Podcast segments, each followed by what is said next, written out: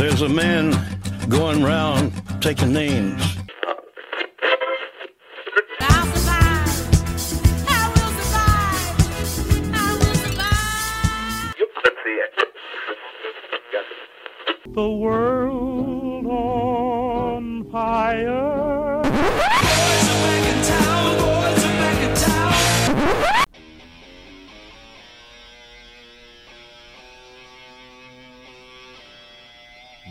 Bienvenidos al Cuarto de Guerra, tu podcast en español de War Machine y Hordas, en la red de Muson Minis.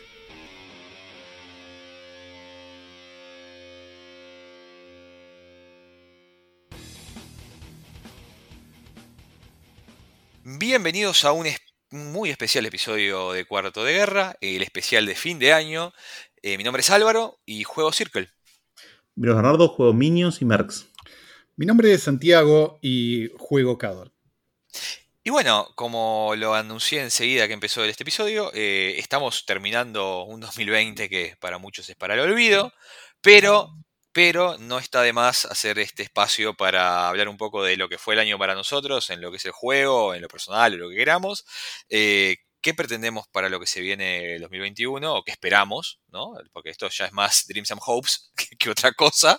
Este, y por supuesto, eh, abrir un espacio también porque más temprano enviamos por todas las vías que, tenemos de, contacto con nuestros escuchas, enviamos eh, un mensajito pidiéndoles preguntas. Eh, y bueno, por suerte parece que tenemos escuchas porque tenemos unas cuantas preguntas para, para responder.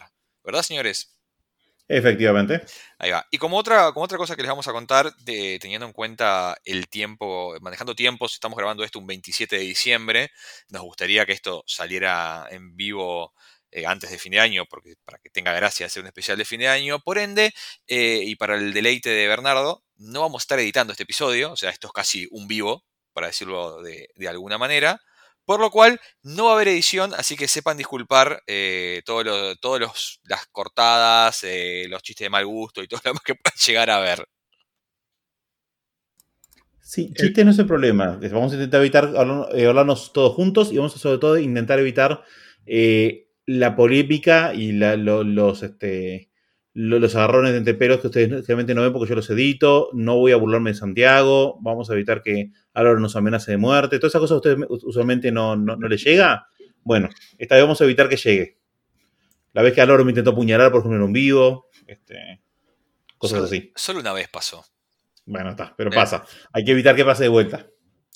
Me parece, me parece perfecto, justo y maravilloso. Pero bueno, antes de, meternos a lo divertido que son la- las preguntas que tenemos de, nuestros escuchas, eh, hablamos un poquito de, lo que ha sido el, el 2020 para cada uno de nosotros. Eh, empecemos por, lo que es el juego, que creo que lo la gran mayoría están interesados acá. Este, ¿Qué metas nos planteamos a finales de 2019? Si cumplimos, o mejor dicho, cómo fallamos todas nuestras metas. Este, este, y bueno, y, a ver, eh, empecemos con eso, empecemos con eh, recopilación de nuestro 2020. Eh, y quiero, quiero empezar por la persona que tenía un camino muy planteado por delante, que es, por supuesto, Santiago y su camino.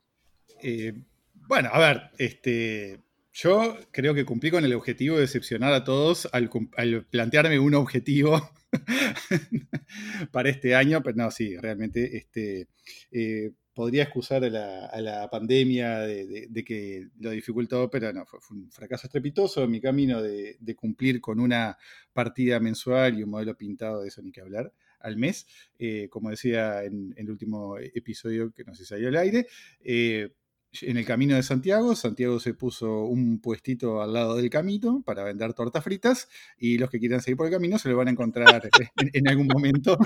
Pueden parar, hablar, comentar y seguir por el camino de Santiago a un destino que él mismo no conoce.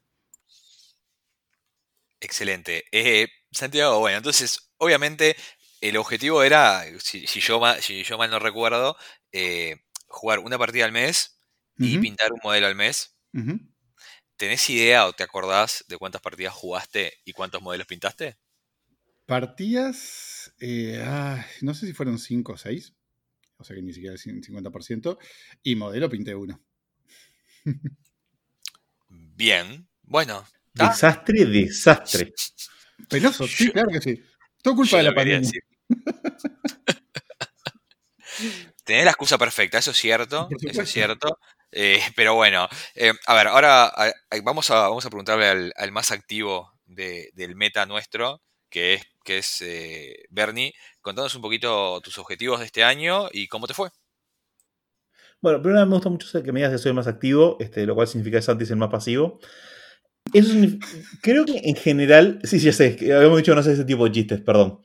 Creo que en general fue un año bastante este, atípico. Jugué bastante menos que de costumbre. O sea, yo en general mi, mi objetivo, mi ritmo es una partida por semana.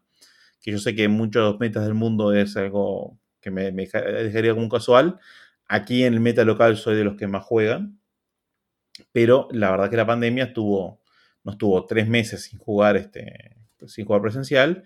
Y después, ahora que estamos en la, la primera oleada importante de nuestro país, tuvimos que cortar de vuelta.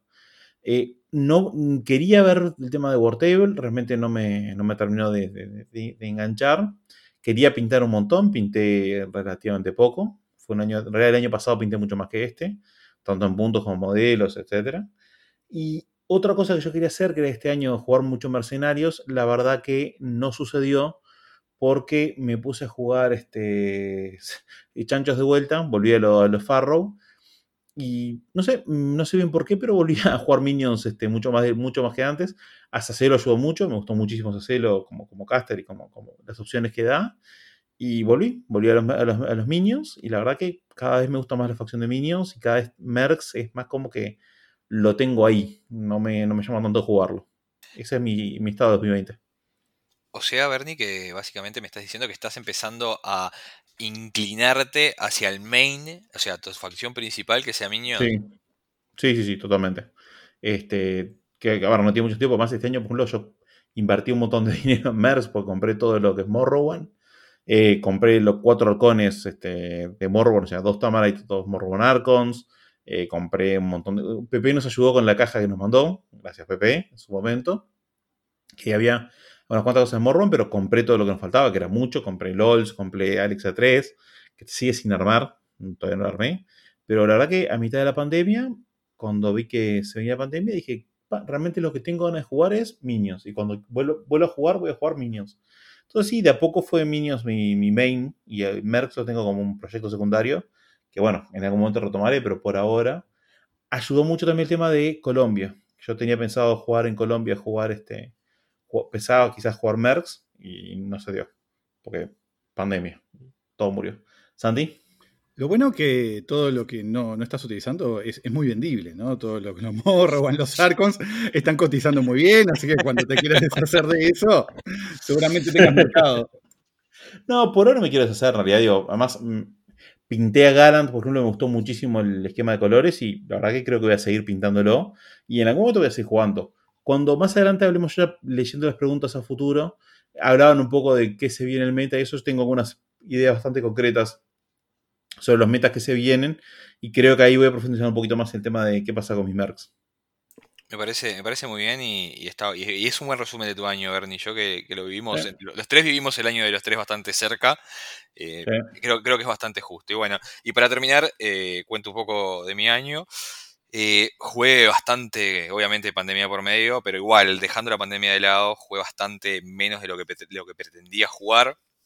Tuve un buen pasar por World Table, jugué algún torneito, este, jugué alguna partida, y después eh, me empezó a pasar lo que, lo que le pasa, lo que le pasa a todos, que extraña jugar con los modelos físicos y como que le pierdo un poco la gana a, a jugar online. Tengo igual unas partidas pendientes con Ben, una con, con Juan Martín del Meta Argentino, que hace tiempo venimos diciendo que tenemos que jugar y no lo hacemos. Me gustaría hacerlo, pero, pero bueno, jugué. eh, mi uno de mis objetivos para el, para el 2020 era jugar eh, no, no tantas, no, tanta, no tanto netlisting y, y jugar un poco más creativo, gracias a la influencia, creo yo, de Ben. Este, claro, sí, sí, sí. El junk es fuerte. El Jack es fuerte. Y, y creo que, y creo que en eso, en eso cumplí. Porque no fui a jugar torneos con los casters más fuertes.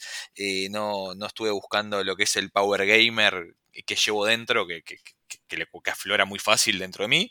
Eh, y he jugado cosas bastante, bastante Dark Horsey, para decirlo de alguna manera. Y la verdad, me divertí. Me divertí mucho. Este, creo que está bueno.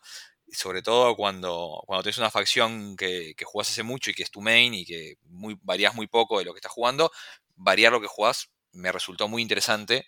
Probar combinaciones nuevas, o sea, capaz que simplemente cambiar el caster por un caster no de, la- tir alto o algo medio y ver cómo, lo, cómo puede hacer funcionar los- los modelos y demás, me gustó mucho. Este, en cuanto a hobby, pinté un montón. Lástima que no pinté nada de lo que juego. pero, pero bueno, nada, algunos ya saben, pero digo, digo trato de, de- para mantener el hobby y algunas cosas más, eh, pinto, pinto por encargo, pinto comisiones y este año, sobre todo la última mitad, estuvo muy movidita con ese, con ese aspecto. He estado metiendo muchas comisiones de otros juegos, este, de otros modelos. Eh, pero, pero bueno, he, mejorado, creo que es mejorado en lo que es el nivel de pintura, así que espero que cuando vuelva a mis modelos eh, se, note eso y pueda hacerlo rendir. Pero bueno, ese, ese ha sido mi, mi 2020 en, en un, en, un, en un pequeño resumen en lo que respecta al hobby War Machine. Eh, así que bueno, si ahora dejando eso de lado, vamos a hacer exactamente lo mismo, pero hablemos un poquito de qué pretendemos para, para 2021. O no sé si prefieren hacer eso después de las preguntas y primero vamos a las preguntas. No sé, esto es, es televisión en vivo prácticamente. ¿Qué, qué pretenden? ¿Qué, qué, qué opinan, Santi? Yo diría de ir primero a las preguntas de nuestros escuchas, que fue con los que le vendimos el concepto del episodio, y después este a- aderezamos con nuestras expectativas para el 2021. ¿Les parece? Bernie. Eh, creo que venderle cosas a nuestros escuchas para, y después no cumplir es una, una marca del programa. Saludos a todos nuestros Patreons, por cierto, que nos escuchan. Eh, creo que sí, estoy de acuerdo. Primero preguntas, después vamos a la a, a- a vaticinar que se viene el año que viene. Igual algunas preguntas tienen algunos temitas de, de futuro, así que capaz que vamos mezclando un poquito. ¿Álvaro? Me, ya que, me que, que hablas de nosotros no cumpliendo, por lo menos voy a sacar una, una lanza por nosotros. En marzo hicimos un sorteo porque teníamos lo que, la, casa, la caja que nos había enviado PP y, y sorteamos un Arcon. ¿Se acuerdan? Me acuerdo. Bueno, lo ganó Juan Martín del Meta Argentino. Ah, eh, por, por temas logísticos lo íbamos a mandar eh, por mi señora que trabaja, que trabaja en el ferry, que va de Montevideo a Buenos Aires, para los que no saben. eh, y era mucho más fácil y no había temas de aduana porque si no le iban a cobrar a él la importación y todo lo demás. Dijimos, para facilitarle la vida, mi señora se encarga de hacer eso. Y vino el COVID. Y todavía mi señora no ha vuelto a trabajar. ¿ah? Entonces estábamos en deuda con, con Juan Martín con eso. Por suerte, eh, hizo pago de por medio. Vino, vino mi, mi primo de Buenos Aires de visita para, para estas navidades. Y hoy hice entrega de ese Arcon, del Morro One Arcon. El Morro One ese que tiene el, el arco y flecha, ¿no? Sí. Es correcto. No, Es- Tamarite. hice entrega. El El. Tamarite, ahí va, perfecto. El Arcon hice entrega de ese Tamarite. Sí, Eh, Martín pidió el Morrowan. Mandaste el. Espero que haya mandado el Morrowan. No, no, no, no, no, no, no. Lo confirmé con él, ¿eh? Es el de arco y flecha y él me dijo que estaba bien y está todo bien. O sea, creo que había pedido primero el Morrowan y después pidió el Tamarite porque ella tenía uno y quería jugar dobles. Ah, bueno. Ah, Espero, que, espero que sí. espero que sí, pero a ver, eh, le pasé una foto de la caja. O sea, si no es, ya está. Eh, ahora es. Creo que, porque ya lo tiene mi primo y mañana a las 7 de la mañana vuelve para Buenos Aires y ya está. Está todo, está, este, este, este chancho está vendido. Este, pero bueno, entonces, mañana va a viajar a Argentina y vamos a poder por fin cumplir con esta promesa que teníamos pendiente de entregar el premio del sorteo. Solamente con nueve meses de retraso. Nada más. Santiago. Bien. Igual, igual por lo que vemos, tenemos la posibilidad de, de fracasar estrepitosamente también en esto cuando llegue a Buenos Aires. Pero yo quería el Morrowan.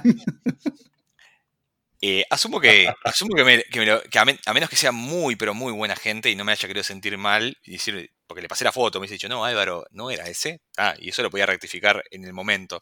Eh, así que asumo que es ese. Martín, espero que sea así. Si no, lo siento mucho.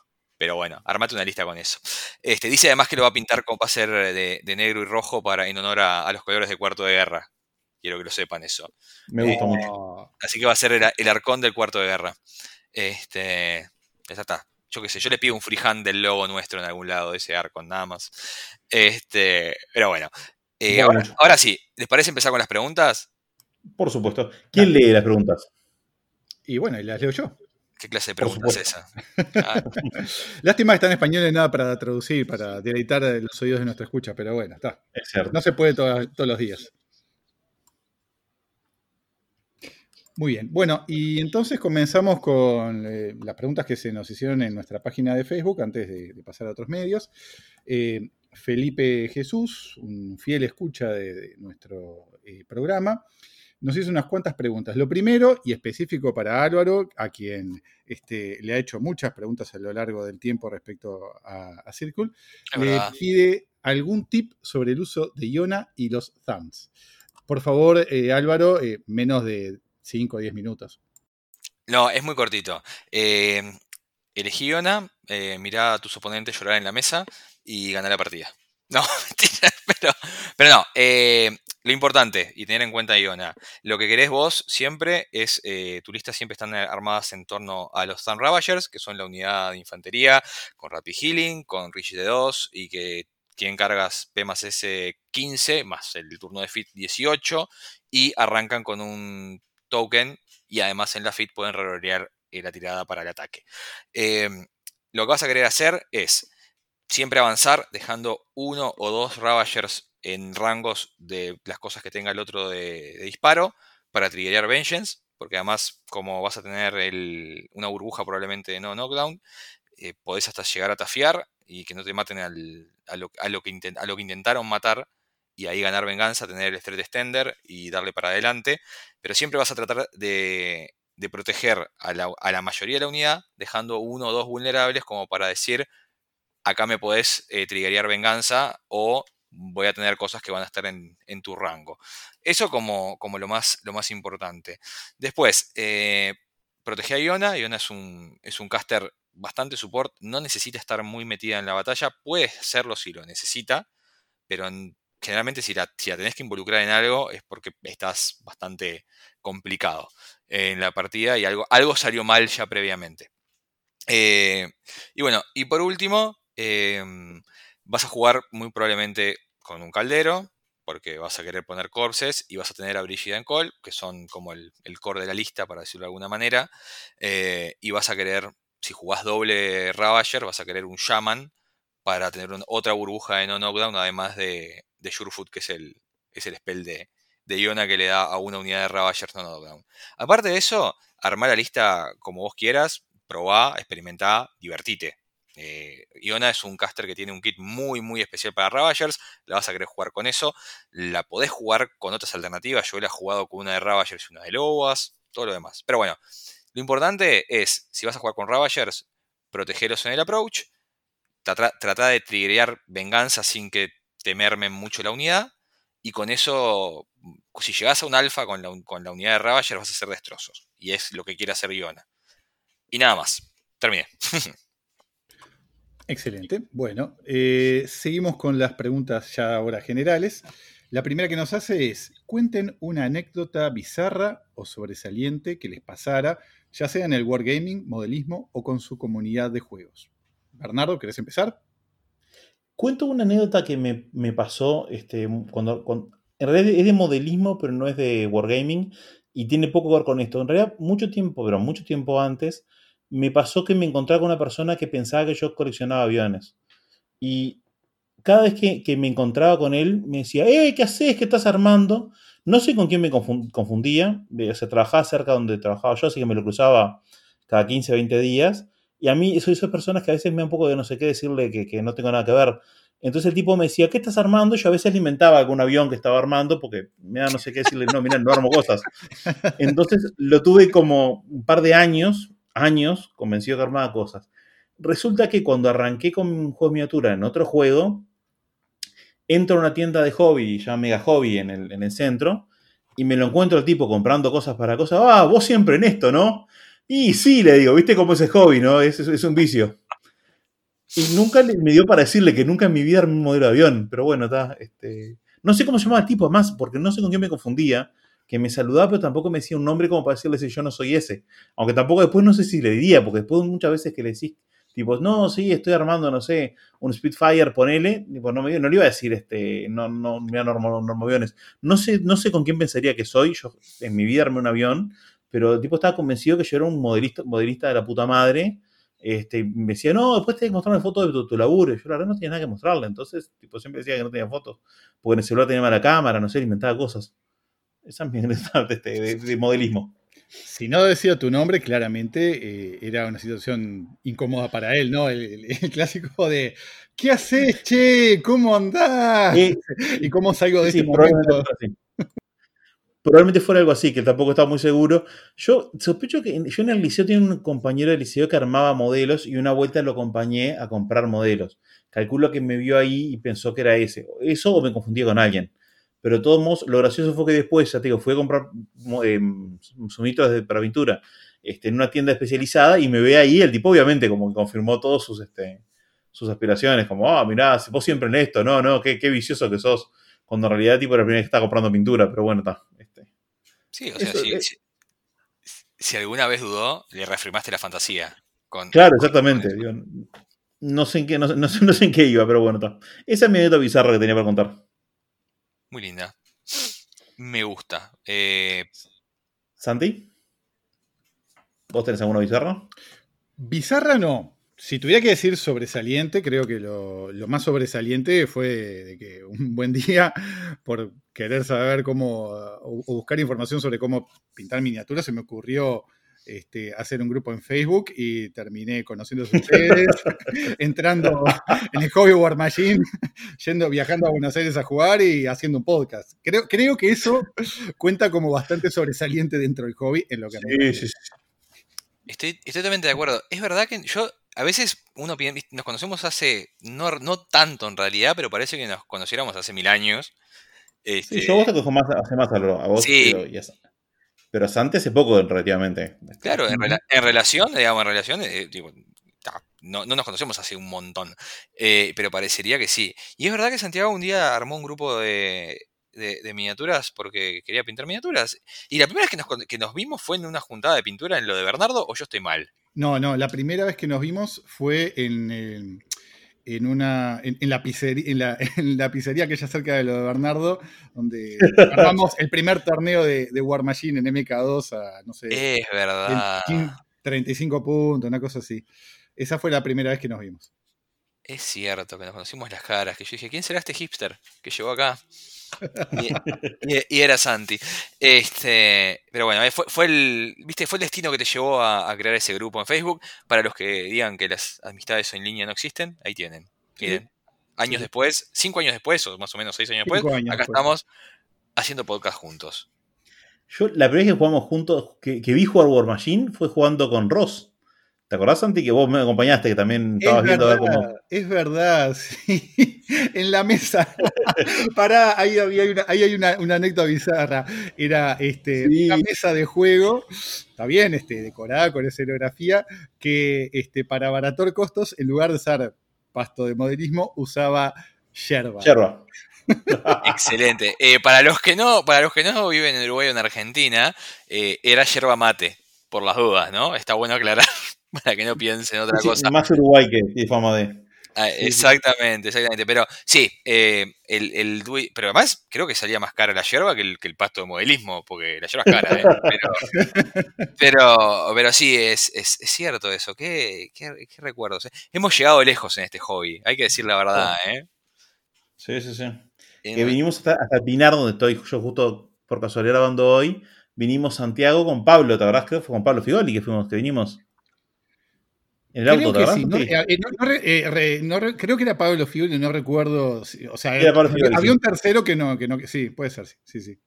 Y otra cosa más, de, en realidad, yo a Santi lo conocí antes, porque Santi es amigo de, eh, bueno, del exnovio de mi prima y de mi prima. Entonces, este, yo ya lo conocía a Santi y por ahí llegué al grupo, en realidad. Claro, es verdad. Sí, sí, nosotros no- nos ¿Eh? habíamos visto varios. Sabíamos que Claro. compartíamos intereses, pero nunca habíamos Sí, sí. Es, es cierto. Habían coqueteado, básicamente, en, en reuniones familiares, pero nunca habían concretado. Es, Es algo eh, por el estilo, sí. fue un flirteo Sí, nerd fugaz antes de encontrarnos a través de War Machine. Ah, es como ¿Y este- ¿Te este gusta el rol? ¿Sabés lo que es el rol? Uy, sí. Yo juego calabo- mazmorras y dragones. Uy. Ah, se- se- sería más gracioso si no fuera cierto. Eh, sí, pero es muy cierto. Este, no, sería más gracioso si uno pensaba que, que el, el juego de rol que quería jugar al otro era, era de otro tipo. Eso hubiese sido más gracioso. ¿Te gustan los juegos de rol? Mm, sí. ¿Qué dijimos de los chistes? Perdón, macho. Este, que, que tratemos de hacerlo, pero Santi, Eh, vos, vos, este, bromea, pero eh, esto, o sea, un pequeño, una pequeña tangente de mi actividad, mi actividad profesional. Una vez este, estaba ahí atendiendo a una, persona en terapia y, este, y, me empieza a contar sobre cuestiones íntimas, sin más lejos, dice, bueno, estaba, estaba con una pareja y, y que bueno, me planteó no sé qué juego de rol y, y me pasó el reflejo bien nerd estúpido de pensar en juego de rol y, y- y por suerte no dije nada, ¿no? Porque claramente no iba por el lado de tirar poliedros numerados. hubi- hubiese sido muy bueno. ¡Mago! Hubiese sido muy bueno. Eh, Te juro que te ay, ¿Qué que- sistema? Le preguntaba a Santiago. Eh, ay, pero bueno, está. ¿Y vos, este, Álvaro, te- qué, qué anécdota tenés? ¿Qué anécdota tengo? Tengo, a ver, ¿qué, qué puedo decir? Eh, como anécdota así muy, muy bizarras, no, no, no- tengo muchas anécdotas bizarras, debo decirlo. Eh, por suerte, todo lo que, todo lo que ha sido interacciones con gente del hobby, eh, en, en War Machine específicamente, han sido, han sido muy positivas, así que no tengo mucho que, que hablar de eso. No tiene nada raro. Lo que sí puedo decir que como cosa muy, muy así sobresaliente, para decirlo de una manera, fue que pude, que pude conocer, no sé, a, figuras así importantes de, lo que es el meta internacional. Cuando fui a Seattle, que conocí a, a Jaden Iwata y que pude jugar con, con algunos de los, de los medios grandes de, de Warma de Estados Unidos y que, y que la verdad eso estuvo, eso estuvo bueno. Este, y después como sobresaliente, nada, que, que hicimos este podcast y tenemos un Discord que tiene gente de todos lados. Creo que eso es lo más sobresaliente para, para mí, lo que, lo que he sacado como positivo de este hobby, además de divertirme y todo lo demás, es eso. Ah, yo sé, qué tierno. Pero bueno, No, el, primer, el primer viaje, perdón que te corte, pero el primer viaje a Buenos Aires, los tres juntos, fue absolutamente épico. Pa, ese estuvo muy bueno, sí, ¿eh? sí, sí, sí, sí, fue La genial. preparación, que nos preparamos, entrenamos, preparamos listas, todo. O sea, como el orto. Quiero, quiero- quiero que sepan, quiero que sepan que en, en mi cabeza, cuando me imagino la preparación para eso, hay una música de montaje de Rocky. Sí. Sí, sí, sí. Es tipo, es así, porque fue tipo. Fue, fue intenso, fue intenso y nos fue para el orto. Fue genial. Mal. Fue tipo. Éramos, éramos como, como, eso, como esos pajaritos que están en el nido y piensan que, que la tienen clara y que van a volar así, que van a salir del nido, van a volar y van a ser halcones y, y nos caímos así tipo de pico. Estuvo genial. Sí. Fue, Sí, sí, sí. fue, fue muy, fue muy, fue muy lindo. Y después está bueno porque como toda, como toda buena, buena película o ese tipo de deporte o lo demás, después tuvimos el arco de la de redención en los que nos fue un poco mejor. Entonces, ahí. La, la victoria, eh, perdón, perdón que, que nos pongamos de viejos re- rememorando nuestro maracanazo, pero eh, el torneo, el torneo ese en Buenos Aires. Yo me acuerdo, tengo así clarito el momento que me cruzo después de la segunda ronda, creo que habíamos ganado. Me cruzo en y digo, che, podemos ganar esto, ¿no? Fa, vos sabés, me parece que sí, ¿no? Sí, sí, sí. Este, Y yo, me- y yo- y yo- épico. y yo le decía, yo perdí todas mis partidas. Pero. Continúen ustedes, pero llevándome. Sí, a ver, Sí, yo, sí. este, a- fue, fue- es- ¿ves? Esa- eso puede haber sido mi, mi anécdota bizarra. Que el, el único torneo en equipos que gané, eh, perdí todas mis partidas. Y me carrearon. me, sentí, me sentí llevado a- a- en andas durante todo el torneo. Este, y, que, y, que tuvimos, y que tuvimos que tener un reemplazo de último momento. Este, fue toda Sí. una, fue toda una Sí, sí, es- eso, eso fue, ahí va, tuvo todos los elementos para ser épico en- entre eso, ¿no? O sea, que veníamos de atrás, de que perdimos un jugador, de que nos prestaron un jugador, tremendo jugador, por suerte, ¿no? Y de que Sí. le- en un momento, viste, ahí lo que dice Bernie, yo me acuerdo también mirando, haciendo las cuentas, y nos mira con cara medio sorpresa y dice, vos, podemos ganar. Y yo, ¿qué? ¿En serio? Sí, sí, sí, fue, eso fue épico. Y, tu, y, tu última, y tu última partida, Santiago, que estábamos todos mirándote jugar. y todos, y todos mordiéndonos la lengua de no decir nada porque era tipo, pero ya puede ganar esta partida, tiene que hacer esto. Y Santiago iba y hacía todo lo contrario lo que tenía que hacer para ganar. Pero al final No, la ganó. Lo peor es que lo- hacía cosas que no, era que no, no no eran buenas jugadas, pero tenía una victoria en la mesa. O sea, él podía ganar si hacía las cosas correctas en el momento. Y en lugar de eso, continuaba ganando puntos, matando cosas, que no estaba mal, pero iba a terminar. ¿Viste como War Machine, que podés, un, descuido te mata? Entonces yo, yo, yo lo veía que tenía un partido asegurado, que iba a cometer un coso y lo íbamos a agarrar a patadas a salida. Lo siento, Santi, pero. Est- Estaba no generando material para el documental. Yo había, perdido, sí. yo, yo había perdido mi tercera partida del hilo ese día, así que yo no le iba a pegar porque él había ganado. Pero, pero iba, iba a mirar cómo los demás le pegaban. Este, pero bueno, esa, esa es mi, mi anécdota. Sigamos, sigamos leyendo porque no nos va a dar tiempo de, de- terminar esto. Sigamos Bien. adelante. Bien, este, la segunda, digo, perdón Felipe, pero yo iría a obviarla porque es cuánto tiempo le dedican al mes o semana al juego pintar. Y, y yo me voy a abstener de responder esa pregunta. Creo que la pregunta era, ¿le dedican tiempo? Capaz que era mejor.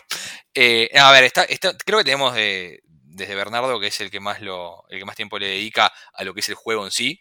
Creo yo que es justo decir que es el que más juega, y sobre todo este año, Sí. el que más ha jugado. Eh, yo soy un poco más intermedio en lo que juego, y, y- y a Santi lo vemos en los torneos. Él va. eh, eh, eh, Otra eh, cosa importante que, que yo quiero señalar que mucho tiempo de hobby me lo, me lo consume el, el podcast. Porque grabar son dos horas de, de tiempo más o menos por semana, que si no fuera por esto podemos dedicarle a pintar, por ejemplo.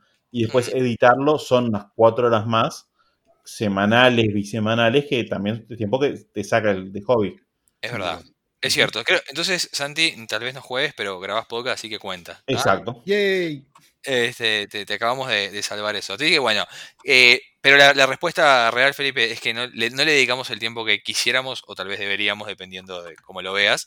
eh, y obviamente nos gustaría dedicarle más. Y si no hay un- pero no hay una cantidad de tiempo, digamos, irrecomendada o perfecta. Te- cada uno juega y, y ha- y hace hobby lo que puede. Chau. Y ese, y ese es el número justo para cada uno. Fin. Seguimos. Después nos pregunta si tenemos algún otro hobby. ¿Bernie? De momento no, porque no me da tiempo. La verdad es eso. Me encantaría videojuegos, volver a jugar videojuegos, pero no me da tiempo para todo. ¿Álvaro? ¿Sandy?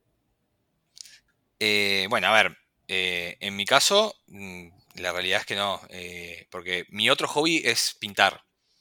O sea, y porque no pinto solamente War Machine. Y es mi, es mi, es mi otro hobby. No tengo otra cosa. Este, el tiempo libre que, que tengo lo dedico a eso o a jugar alguna partida de War Machine. Eh, en su momento, alguna época super rolear, que creo que Santiago puede, va, va a ir por ese lado su respuesta. Bernie, vos podrías haberlo dicho también, porque alguna vez has roleado este año, creo. Este, Este pero. Pero bueno, este no, triste. Eh, pero bueno, Santi, Bueno, sí, efectivamente, de, por mi parte, el otro gran hobby que tengo, que me gusta mucho, son lo- los juegos de rol, que durante mucho tiempo no, no les pude dedicar tiempo, este, falta de tiempo, grupo, lo que fuera, y ahora ya, ya sí, hace un, un par de años este, tengo eh, unos grupos ahí estables, con, digo, tampoco es que se juegue todas las semanas, ¿no? Es una partida por mes, a veces menos, este, y la verdad que, que sí, es algo que me, me gusta mucho, me extiende, me extiende mucho. Este, y bueno, un poco de forma periférica eso, y acá Bernie me- seguramente me va a, caer. Este, bueno, como me gusta mucho el, el- el hobby del juego de rol, suelo comprar material, libros y eso, que ya medio que es como un hobby de coleccionar libros, Y manuales. más que, más que, claro, libros, manuales, más que ponerlos en uso. está bien. Eh, a ver, hay gente que colecciona libros. Vos coleccionas manuales de rol. Son libros. Exacto. Sí, sí. Cuenta. Muy bien. Otra. Pregunta 4. Después nos pregunta, ¿cuánto participan activamente en su comunidad de War Machine Hordas? Bueno, eso creo que... 8, fijos puede llegar hasta 12 con los que juegan, participan menos. Seríamos, a ver, fijos. Perdón por la, por, por la respuesta local, pero es una pregunta sobre local. Seríamos nosotros tres, Diego Araujo, Diego Neves, Ezequiel, Bien. Barbas, Sí. y yo pensé 8 y me estaría faltando alguno más. Bueno, 7. 7 Siete. activos. Este, y quiero decir, este. No, no, claro, no, no, no, no son los que fijo, pero Esteban y Carlitos... Y- ah, Y pero- tenemos algunos más que aparecen de vez en cuando. Esteban, Carlitos, Mariano. Este, Claro. eh, o sea, que esos son, son jugadores menos que me- me- menos este, constantes, digamos. Bueno, siguiente pregunta, Santi. Pues así, si no, no ya terminamos más Sí, el sí, programa. sí. Eh, siguiente que pregunta que nos hace es consejos para introducir gente al juego. Creo que eso lo hemos desarrollado en otros episodios, ¿no? Este, sobre el tema de, bueno, de, hacer demostraciones, de la opinión que nos merece Brawl Machine. Eso me parece que, lo hemos hablado varias veces. Creo que el principal consejo es ser muy amistoso. Este, yo creo que los nerds por, por naturaleza somos una comunidad muy cerrada y muy este, sectaria. Y si bien odio la expresión, creo que el gatekeeping es, es real. Y en general, War Machine, siendo un juego muy competitivo, se da a que sea bastante depredador el, meta. Y hay que ser muy amable. Digo, un punto de vista a nosotros nos cuesta muchas veces. Entonces, este, también una, un poco autocrítica. Quizás este, a veces nos falta un poco bajar listas casuales. Si bien es cierto que yo, por ejemplo, que siempre cuando hablo, cuando agarro para jugar con alguien, digo, ¿querés que juegue algo casual o algo más, más duro? Este, pero creo que a veces nos faltaría bajar a veces un poquito el nivel para, sobre todo, con los más nuevos o los que están jugando menos para, para, para que sea menos, menos recio. Por otro lado, está bueno, la pregunta está bien formulada, porque si fuera consejos, consejos para introducir el juego a la gente, sería con vaselina. bueno, eh, yo voy a dar mi, mi humilde opinión rápidamente. Eh, creo que lo que dice Bernardo es, lo, creo que lo más importante. Eh, pero si vamos a ser un poquito más específicos, eh, es una excelente manera de introducir al juego a la gente porque les das, una muestra real de lo que es el juego en todas sus interacciones en un formato bastante más fácil de digerir que ir directamente a 75 puntos o la mentira que es la Battle Box. Porque una de las cosas de las que hablamos es que la Battle Box es una mentira. Eh, eso por un lado. La otra cosa, nunca subestimen el poder de una mesa con buena escenografía y modelos pintados sobre ella el día que vas a jugar War Machine en una tienda, que vas a hacer una demo, lo que sea. Nunca lo subestimes. No hay nada que te llame más la atención si sos un nerd que ver macaquitos pintados relativamente prolijos en una mesa haciendo cosas épicas. ¿Está? Eso es matemático. Eh, y nada, y, lo, y la otra cosa es, generalmente, sobre todo en los países de, de acá de América del Sur, lo, el, este nicho es un. Este juego, o sea, o este hobby es un nicho dentro de, lo, de un nicho. Porque es un juego para nerds dentro de, un, de, los, de los nerds que ya son pocos. Entonces, es complicado conseguir gente nueva. Eh, mi, o mejor dicho, es complicado retener a la gente porque empiezan a ver que el, juego, que el juego es muy complicado o que la gente juega muy power gamer o, o, que, o que, simplemente no le gustó la parte del hobby o lo que sea. Eh, tampoco se sientan defraudados si ves que tenés un jugador nuevo y capaz que juega dos, tres veces y después pierde interés, porque es normal. Tienen, están probando un hobby nuevo, no es para todos. Eh, es mucho más, mucho más fácil si tenés ya una comunidad que juega Wargames y eh, invitarla a jugar esto, que ya saben por lo menos que tienen un interés en este tipo de hobby, a atraer una persona 100% nueva. ¿ah? Eso es por lo último que quería, que quería hablar de esto. No sé si Santi quiere agregar algo. No, no, no, creo que lo han cubrido, cubierto bastante bien. Este, na, nada más que decir, o sea, es eso, creo que el elemento eso de cómo retener a la gente una vez que entra el hobby es lo más difícil por esto que decían, ¿no? Por la complejidad que tiene y, bueno, está más ahora en tiempos de pandemia. El precio el precio, los costos, ¿no? Este, y en tiempos de pandemia aún más difícil. Pero bueno, está. Este, el que entra y le gusta, este, se queda. Totalmente, totalmente. Siguiente pregunta. Muy bien. Eh, perdón por eso, Bernie, fue un clic sin querer. Vas a tener que editarlo. no quiso editar nada. Está, perfecto. Este, bien, lo siguiente es si nos autorregalamos algo para el hobby.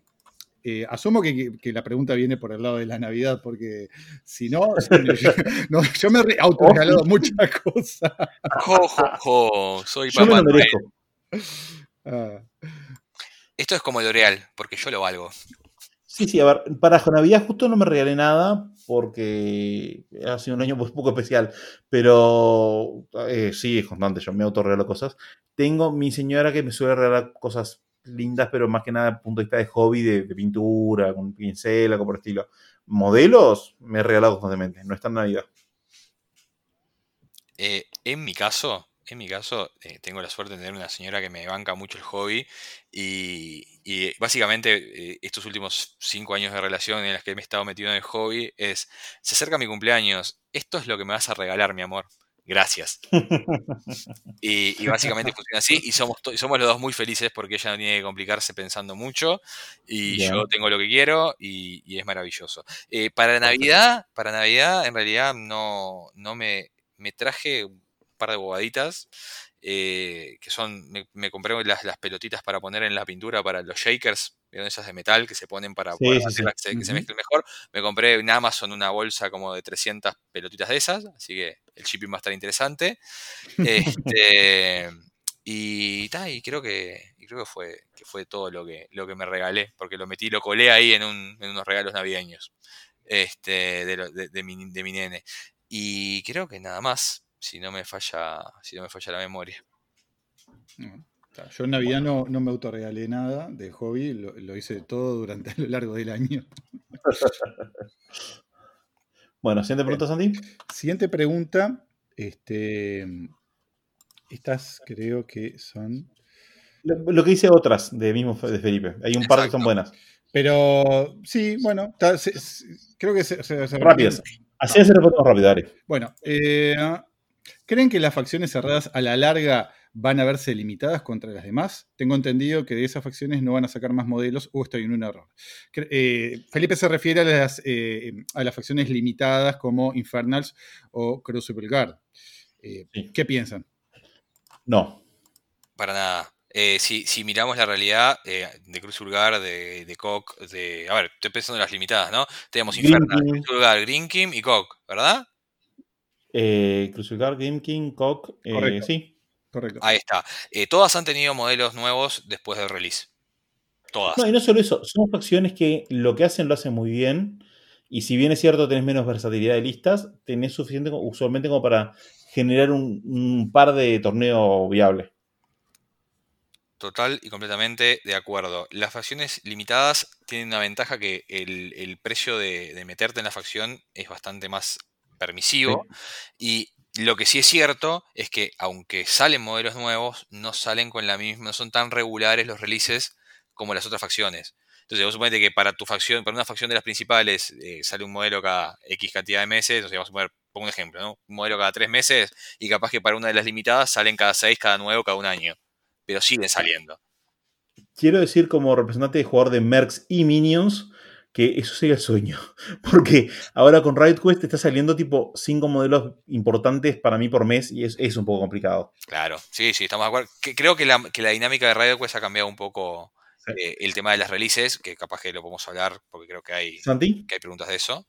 No, también hay que, lo que quería decir es que la las facciones limitadas tienen menos modelos, pero están como mucho mejor integrados y es más, por decirlo de una manera, cerrado el, concepto de cómo funcionan eh, entre sí. Las facciones grandes, entre comillas, sobre todo desde el advenimiento de, los themes, o sea, funcionan de una forma mucho más compartimentada, justamente por, por los- las theme lists.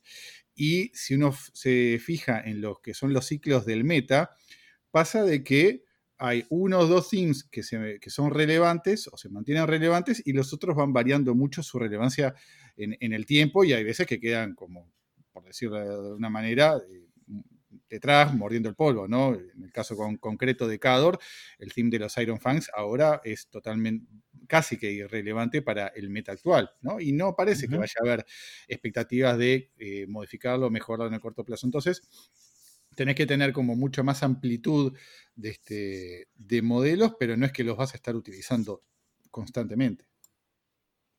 Totalmente. Estoy de acuerdo, 100%. Muy bien, eh, sigamos adelante. Mm, Después, eh, esta ya sería una eh, pregunta, eh, ya terminamos con la de Felipe, hay una que se repite, así que se la vamos a dejar a otro que la preguntó. Este, Miguel, del- de Argentina, nos pregunta, ¿qué impacto les parece que hicieron los solos de Riot Quest llenos de reglas nuevas en el juego? Y comenta que la radio está buenísima. Muchas gracias, Miguel. FM Cuarto de Guerra. Bien, Bernie, eh, como el principal este, favorecido barra afectado por la- el aluvión de, de solos de Riot Quest, ¿qué opinión te merece? Y cambia pila, ¿no? O sea, mi, mi impresión es que de, en este año, que fue un año absolutamente atípico, y en realidad sigue siendo un poquito más justo desde que salió Road Quest hasta ahora. La cantidad de solos que ha sido trascendentes para el meta son, son muchísimos. Yo recuerdo cuando recién salió Hold'em High, eh, salieron junto con toda la primera oleada de, de después ahora más, más recientemente Side, Asacelo, han salido Fiora 4, han salido una cantidad importantísima de modelos que hoy en día necesitas, este, Me gusta además que en los nuevos releases tienen una estética menos cartoon que, que los anteriores y se integra mejor en, tu- tus listas. Por lado Asacelo, lo estoy terminando de pintar ahora y es un perfectamente puede ir dentro de los, los- dentro de los, Farrow y no desentona para nada. Lo mismo con otro, con casi todos los modelos que han salido recientemente. Eh, pero dentro del meta es, para mí por lo menos es enorme. Vos lo ves a nivel eh, mundial y de vuelta es un año extraño porque no tenés meta, porque no hay torneos jugándose. Pero la gente que teoriza listas, que es lo que estamos haciendo todos, cada vez que sale un solo lo incorporan a esa lista. Es importante. Santi, Álvaro, de verdad. Eh, yo tengo un par de, de opiniones eh, al respecto de esto. Eh, primero, el tema de la estética es verdad que ha mejorado, pero Shivers quiere, quiere hablar contigo acerca de la estética cartoony, eh, que, que sigue existiendo, sigue, sigue siendo prevalente. eh, eh, pero no, no me, no- quiero, quiero decir que no me molesta tanto como en algún momento me, me molestaba, me acostumbré. Quiero, y creo que nos ha pasado mucho a todos.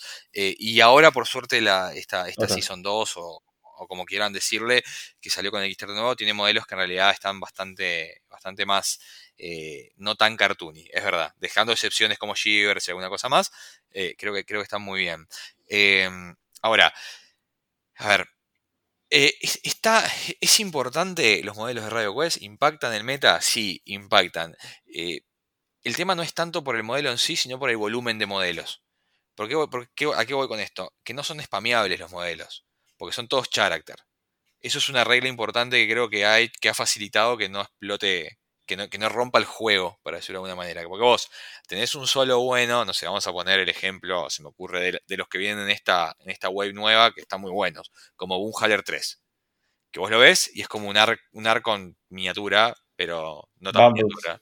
O Bumbles, que, son cosas que pegan duro, que hacen cualquier cosa, son un desastre, tipo, total. O Shivers mismo, que tiene un- unas reglas bastante particulares que lo hacen eh, potencialmente muy, muy importante. Pero tienen la limitación de que son characters y puedes jugar uno solo.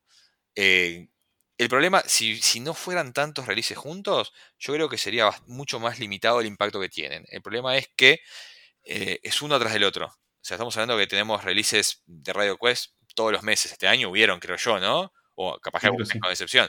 Pero ha sido así. Y eso eh, impacta al juego. Eh, porque creo que el día de hoy no hay ninguna, ninguno de nosotros que, que esté, que esté jugando el juego que no use por lo menos o que, tenga, o que le gustaría usar algún solo de Radio Quest. ¿No, Santi? Sí, yo la, la otra consideración que haría, que es pura conjetura, pero el tema de, de que, claro, a ver, es- se entiende la lógica de Private parece manejar esto, ¿no? Sacan un nuevo juego, eh, lo quieren relacionar con una propiedad intelectual previa, entonces le ponen, le ponen reglas para que la gente que ya juega ese juego les interese y entre por ahí. Pero uno se pregunta si esto no quita espacio, entre comillas, de producción de lo que sería para el desarrollo del juego de War Machine Hordas en sí, ¿no? Y si a veces algunos problemas de, de balance o algunas carencias en ciertas facciones no se están parcheando con estos solos de Riot Quest. Eso es lo que a mí me da para preguntar, ¿no? Si no, si no eh, se requeriría otro tipo de, de- de balances más fundamentales en algunas facciones o themes que te meten un solo Riot Quest con una regla que le sirve y ahí, bueno, está, la vas llevando. Está bien. Como. Sí, sí, como Terrorizer, por ejemplo. Terrorizer es, un, es un, una Warbeast que, que aparece en Riot Quest y es súper trascendente porque ocupa un espacio de diseño que te cambia fundamentalmente cómo juegas Scorn. Porque Scorn, que es una facción que necesita Rush para, para sus bestias, que usualmente llevabas un Gladiator de 15 puntos, ahora ya es una bestia de 7. O sea, te libera 8 puntos de tu facción. O sea, ahí, por ejemplo, es un ejemplo de cómo usas este Riot Quest para parchear otra facción. ¿No? ¿A eso te, a eso? Exacto, sí, sí, sí. Eh, a ver, creo que, creo que es así. Creo que nadie lo puede negar. O sea, es. al ser, modelos que eh, obviamente son todos, eh, todos o su gran mayoría son mercs o minions y hay algunos muy específicos que son solo facción, si, no, si mal no recuerdo. están, le dan la flexibilidad suficiente como para poder meterlo donde lo necesiten si necesitas un, un hotfix, ¿no? Eh, no ha sido la gran mayoría, estamos hablando que son muchos modelos los que han salido de Radio Quest, no veo, excepto por ejemplo casos como el Terrorizer y demás, que estén específicamente hechos para eso. Por suerte, ¿no? Porque si no sería un problema realmente más grave de lo que, de lo que, es, de lo que podría llegar a ser ahora. Eh, pero de todas maneras creo que sí, que hay que tenerlo en cuenta y vamos a ver, creo, no sé si estamos todos de acuerdo que los modelos de este nuevo, de este nuevo season o como le quieran decir, eh, son bastante más poderosos, o por lo menos parecen en papel bastante más poderosos que los modelos de la primera, ¿no? No sé qué opinan ustedes de eso. No lo. Sí. mm, bueno, Yo creo que sí. Yo, yo no estoy convencido, pero claro, yo lo miro desde la óptica de lo que puedo usar desde Cador.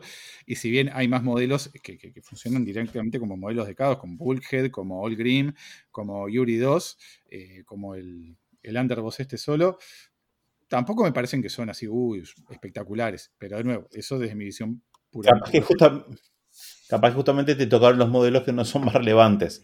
Este, porque si ves, por Bumbles, sin ir más lejos, eh, que es un modelo ultra relevante. Que, Sí. que yo creo Mm. que l- cualquier lista de Trollblots que juegue en este, en este coso lo va a usar. Sin, sin- sin duda. O sea, cualquier que pueda jugarlo lo puede, va, va a jugar porque es un modelo que te gana partidos por sí solo. Y, no, y ni hablemos de un Haller 3. O un Horror 3. Ujú. Digo, es- son, son, digo, hay modelos que rozan lo, lo roto, ¿no? O sea, es- estamos, estamos de acuerdo en eso. Eh, y, y creo que eso es lo que tenemos que ver. Creo que lo que tendríamos que tener cuidado, o por lo menos estar atentos, digo, como jugadores, es este power creeping que nos está, que nos está, que nos está atacando eh, con PP, y a ver hasta dónde llega, ¿no? Porque obviamente cuando todo está roto, nada es roto, pero lamentablemente tenés, tenés un, un backlog de modelos que, que van quedando atrás cada vez más en, en lo que es power level. Y eso es ahí es donde empieza, se empieza a ser preocupante. Pero yo sigo creyendo, si soy firme creyente de que los modelos de Radio Quest eh, están para sumar y es tan bueno que estén. eh, siempre y cuando estén, eh, ¿verdad? Bastante, estén centrados y que no, no desbalanceen el juego demasiado. Bien, continuamos. Me parece Después. Vienen, unas cuantas preguntas de Tony, de Argentina, que voy a filtrar aquellas que son que, que- que no aplican directamente a War Machine. Y, y la primera, la, la primera que, que hay es si volverá Bernie a jugar Signar. Bueno, Bernie, contanos.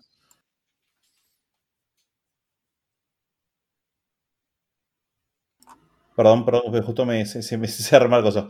No creo. Eh, tendría, a ver, de momento, ya- punto uno. Ya en este momento me doy cuenta que tengo más completo Minions que Signar, que nunca tuve Signar. Y tengo los themes que me interesan de, mercenarios más completos que lo que puedo llegar a tener Signar. Signar para jugarlo requería una inversión de mi parte que no estoy en este momento dispuesto a hacerlo. Eh, si hubiera alguna cosa, por ejemplo, que, que por ejemplo, si, si se arreglara en Storm Division, me gustaría, si saliera algún theme nuevo interesante, capaz que lo jugaría. Tengo para jugar, de, de hecho, y técnicamente jugué este año eh, Flaming the Darkness, porque es agarrar y cambiar el caster nada más de lo que estaba jugando. Eh, pero más allá de eso, no, no, no, realmente no creo que. Me siento muy cómodo con mis facciones actuales. Y se te ve más feliz, eso hay que reconocerlo, ¿no? La verdad que, como dijimos en algún otro momento, Signar fue un amor no correspondido para Bernie y ahora que está con los, los Minions Voy a, se lo ve voy más a- voy a hacer un comentario un poco machirulo, pero eh, Signar fue la tóxica. Y, Sí, sí, sí. y, y- y- encontraste tu amor en, en- en Minions y Mercs. Así que está bien. Sí, porque.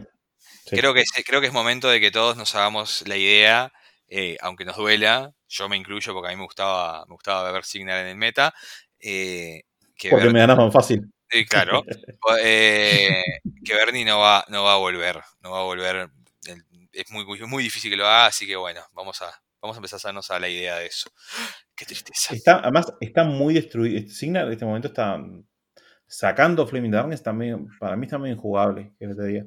Eh, es, una facción que siempre dependió de tener excelentes casters y modelos, jacks y solos mediocres, a la cual le nerfearon sus casters buenos y lo que quedó fue este, solos, unidades y jacks mediocres. Entonces no tenés una... A ver, ¿qué era Signar? Signar era Haley 2, Kane 2, Nemo 3. ¿Qué Ujú. nerfearon? Haley 2, Kane 2, Nemo 3. Y lo que te quedó, no, no, no. A ver, de vuelta, agarrás a. Seguro hay gente que, que gana con eso y que, o sea, va bien, pero. Fíjate, realmente, Signar, que siempre fue la facción de. La facción que todo el mundo tomaba un poco como la, la referencia de juego, la que usaba el fluff y todo, desapareció. Es verdad. El traicionar Signar versus Kriegs, tanto Signar como Kriegs están, están borrados. Sí, eh, es, es- es así, creo que, creo que sí. Así que me parece que Signar te vamos a tener Sí, meta. Ojalá que. Pero, pero lo positivo es que si algún jugador nuevo del meta uruguayo quiere jugar Signar, mm, hay barato. No, no creo porque me lo quedé, es que mucha cosa la puedo usar en Mercenarios. Porque el mejor theme que podés jugar en Signar es la Resistance de Lealis. Porque le soluciona todos los problemas que tiene. Es por lejos el mejor theme que podés jugar cosas de Signar. O sea que ni eso. Ni siquiera los puedes Mm. vender. Está, No quiero venderlos, ¿no? está bien, me parece bien. Bueno, bueno, entonces sigamos adelante. Muy bien. La siguiente es un poco relacionada a la que ya habíamos hablado. que- ¿Qué opinamos de los nuevos modelos de Riot Quest y los ocho que faltan salir? Eh, bueno, creo que ya, lo, que ya lo cubrimos bastante en la pregunta anterior. Lo que puedo decir es que los ocho que faltan salir son de los más polentosos. este, y los espero con ansias porque quiero ver qué pasa, qué pasa con el meta. Eh, Bullhauler 3 está entre los 8 que faltan, ¿no? ¿Vos Sí. sabés que creo que sí? Sí, sí, sí. sí, No, yo lo- lo- Bullhauler 3 va a cambiar cosas. Este, en Minions, en Trolls, va a cambiar. Trolls ha recibido un montón de cosas muy divertidas y atenti con Trolls en 2021. Totalmente de acuerdo. Bien, seguimos adelante. La otra pregunta de Tony es: ¿se hace el Latin America Team Championship en 2021? Y ojalá que sí, pero la verdad Pandemia que. mediante, sí. ¿Eh? A ver, la- creo que los tres estamos este, decididos a que si hubiera posibilidad de hacerlo, se hace. Sí, estamos de acuerdo. El no, tema está si se puede. Claro. Sí, y a ver, hay, hay dos. Yo el otro el, eh, estaba pensando este tema el otro día, este, porque se lo había, se lo comenté a, justo estaba hablando de mi primo, con mi primo que también es medio nerd, entonces estamos hablando de temas de este tipo. Y, y creo que hay dos factores. Obviamente, el que todos, ent- el que todos conocemos, que es COVID y cómo, cómo vienen lle- sobrellevando esto todos los países de, de la TAM. ¿ah? Eso primero que nada. Y la otra es eh, que hay que ver si todos tienen el mismo interés que tenían hace un año atrás. Porque Ah, cuando, sí. cuando esto surge a finales de 2019, eh, estábamos hablando que los metas latinoamericanos estaban moviditos. O sea, creo que a excepción de Argentina, que estaba en una especie de, de parate ahí, o estaba en una especie de break, eh, todos los otros estábamos. O sea, Bernardo iba a ir a Colombia. Tiene, pasa- tiene un pasaje abierto a Colombia en este momento. O sea, entonces, estábamos, estábamos en una. eh, habíamos agarrado como una especie, yo no sé cómo decirlo, de, de, eh, de aventón, de movimiento, que creo que el podcast ayudó, que nos conectamos De con la fiebre mundial latinoamericana. Sí, totalmente. Entonces, eso potenció mucho y hizo posible eso. O sea, ya teníamos el venue, habíamos averiguado, estaba palabrado. O sea, era simplemente hacer la reserva, empezar a pedir las señas y reservarlo. Eh, y ya pasó todo esto y obviamente murió ahí, ¿no? Eh, todos, lo, todos lo vimos ver. Digo, empezamos, ah, bueno, capaz que para noviembre está, esto se soluciona. eh, ah, bueno, capaz que no. Y después, no. Entonces, eh, la realidad es que ahora lo que tenemos que replantearnos esto. tendré- yo diría que es una cosa para replantearse una vez que la pandemia realmente tenga, no te voy a decir una fecha de finalización, pero por lo menos que se vea la luz al final del túnel, pero de la buena, no de la que nos pasamos todo para el otro lado. Santi, Yo, eh, perdón por ser mm, el pesimista, pero creo que en 2021 va a ser difícil, porque realmente de lo que depende justamente es de la recuperación del impacto de esta pandemia de porquería que, a nivel internacional, ¿no? O sea, en, en lo económico ha afectado prácticamente a todo el mundo, ni que hablar en lo que tiene que ver con los viajes internacionales. Y, este, y hay mucha incertidumbre, me parece, sobre lo que va a ser en los próximos meses. O sea, uno va a poder tener una idea un poco más clara qué va a pasar cuando se empiece a masificar el uso de, de estas vacunas que están saliendo ahora. Y ahí veremos qué pasa con el panorama de viajar, no viajar, y ahí podremos tener una idea. O sea, estaría buenísimo que en tres meses dijéramos, uff, ¿se acuerdan de la pandemia? Pero Oh. la, la- la veo, la veo poco probable para el 2021. Capaz que 2022. Yo creo, yo creo que es, es- es- es esta proyección que capaz que, como dice Santi, es un poco negativa, eh, creo que más que negativa es más realista, ¿no? Eh, a ver, somos los primeros y los más interesados en que, en que sea posible y mm, tenemos un poco ya prearmada la logística de esto. eh, o sea que no nos cuesta mucho, digamos, reenganchar el tema. El único tema es este, que, que hasta que no tengamos una... Yo creo que no podemos empezar a planificar hasta que haya por lo menos un, panorama de que esto está controlado de verdad. Que al día de hoy estamos lejos de eso todavía, lamentablemente. Nos encantaría que fuera diferente, pero no lo es. Eh, a ver, si esto se recupera y hay interés de la gente, mm, nosotros creo que podemos tener, podemos hacer el compromiso en que vamos a hacer todo lo posible para que se, para que se haga. No creo que, no creo que sea. Si es en el 2021, muy probablemente va a ser sobre el final. Yo lo veo más, algo más de principio de 2022, mediados de 2022 tal vez. No sé qué opinan ustedes. Eh, durante mucho tiempo pensamos que teníamos una posición de privilegio. Uruguay se, se saltó las primeras dos oleadas. La tercera nos está pegando ahora sí con fuerza. Y la verdad que ya no estamos en la posición de hace unos meses. Y lo dos cosas que empecé vos dijiste para pasar, pero que son importantes. Uno es eh, la parte económica. Eh, Argentina, por ejemplo, está con muchísimas restricciones de, tema dólares y demás. Eso necesariamente va a influir a, a los metas. El meta ya se le complica comprar miniaturas, así que es más difícil mantener un equipo competitivo. Por otra parte, este, voy a decir una cosa así espantosa, pero se, se terminó Guild Ball y con un poco de suerte eso trae al rebaño de vuelta gente, las ovejas descarriadas de Warma allá, no me peguen. Así que me voy a pegar, me peguen eso más grande que cualquiera de ustedes. Pero este, la realidad es que Guild Ball se había comido mucha cosa y ahora que está medio muerto, capaz que podría hablar. Pero eso me lleva a mi siguiente punto. No sabemos qué va a pasar con los, este, con los, con los metas locales. Nosotros, por ejemplo, pudimos hacer hasta torneos presenciales. Es verdad. Dos torneos. Hicimos, este año hicimos dos torneos presenciales, que son muchísimo menos que otros años, pero son dos torneos. No, hicimos tres. Dos torneos en, en época de pandemia. Uno de. Brawl Machine y un torneo de, este, de listas 75 puntos. La realidad es que eso es una excepción bastante rara a nivel mundial. Totalmente. No, creo que no, no- te diría que somos probablemente los países con más torneos en el mundo en este momento de, de, de War Machine. Sí, sí, sí, su- suena raro, pero seguramente en el top 10 estamos seguros. Es verdad. Entonces, ¿qué pasa, por ejemplo, con la gente de Estados Unidos que está en cuarentena? Va, a estar en cuarentena un año seguramente sin poder jugar. Tu meta, lo- los más este, diehard van a seguir jugando, pero van a perder mucha gente. ¿Qué va a pasar, no sé, en Colombia? Ojalá que no, pero seguramente capaz a jugadores se desenfría el entusiasmo. ¿Qué va a pasar en Argentina? Digo, si, si, si no se pueden juntar, o sea, es complicado revivir los metas. ¿Aloro?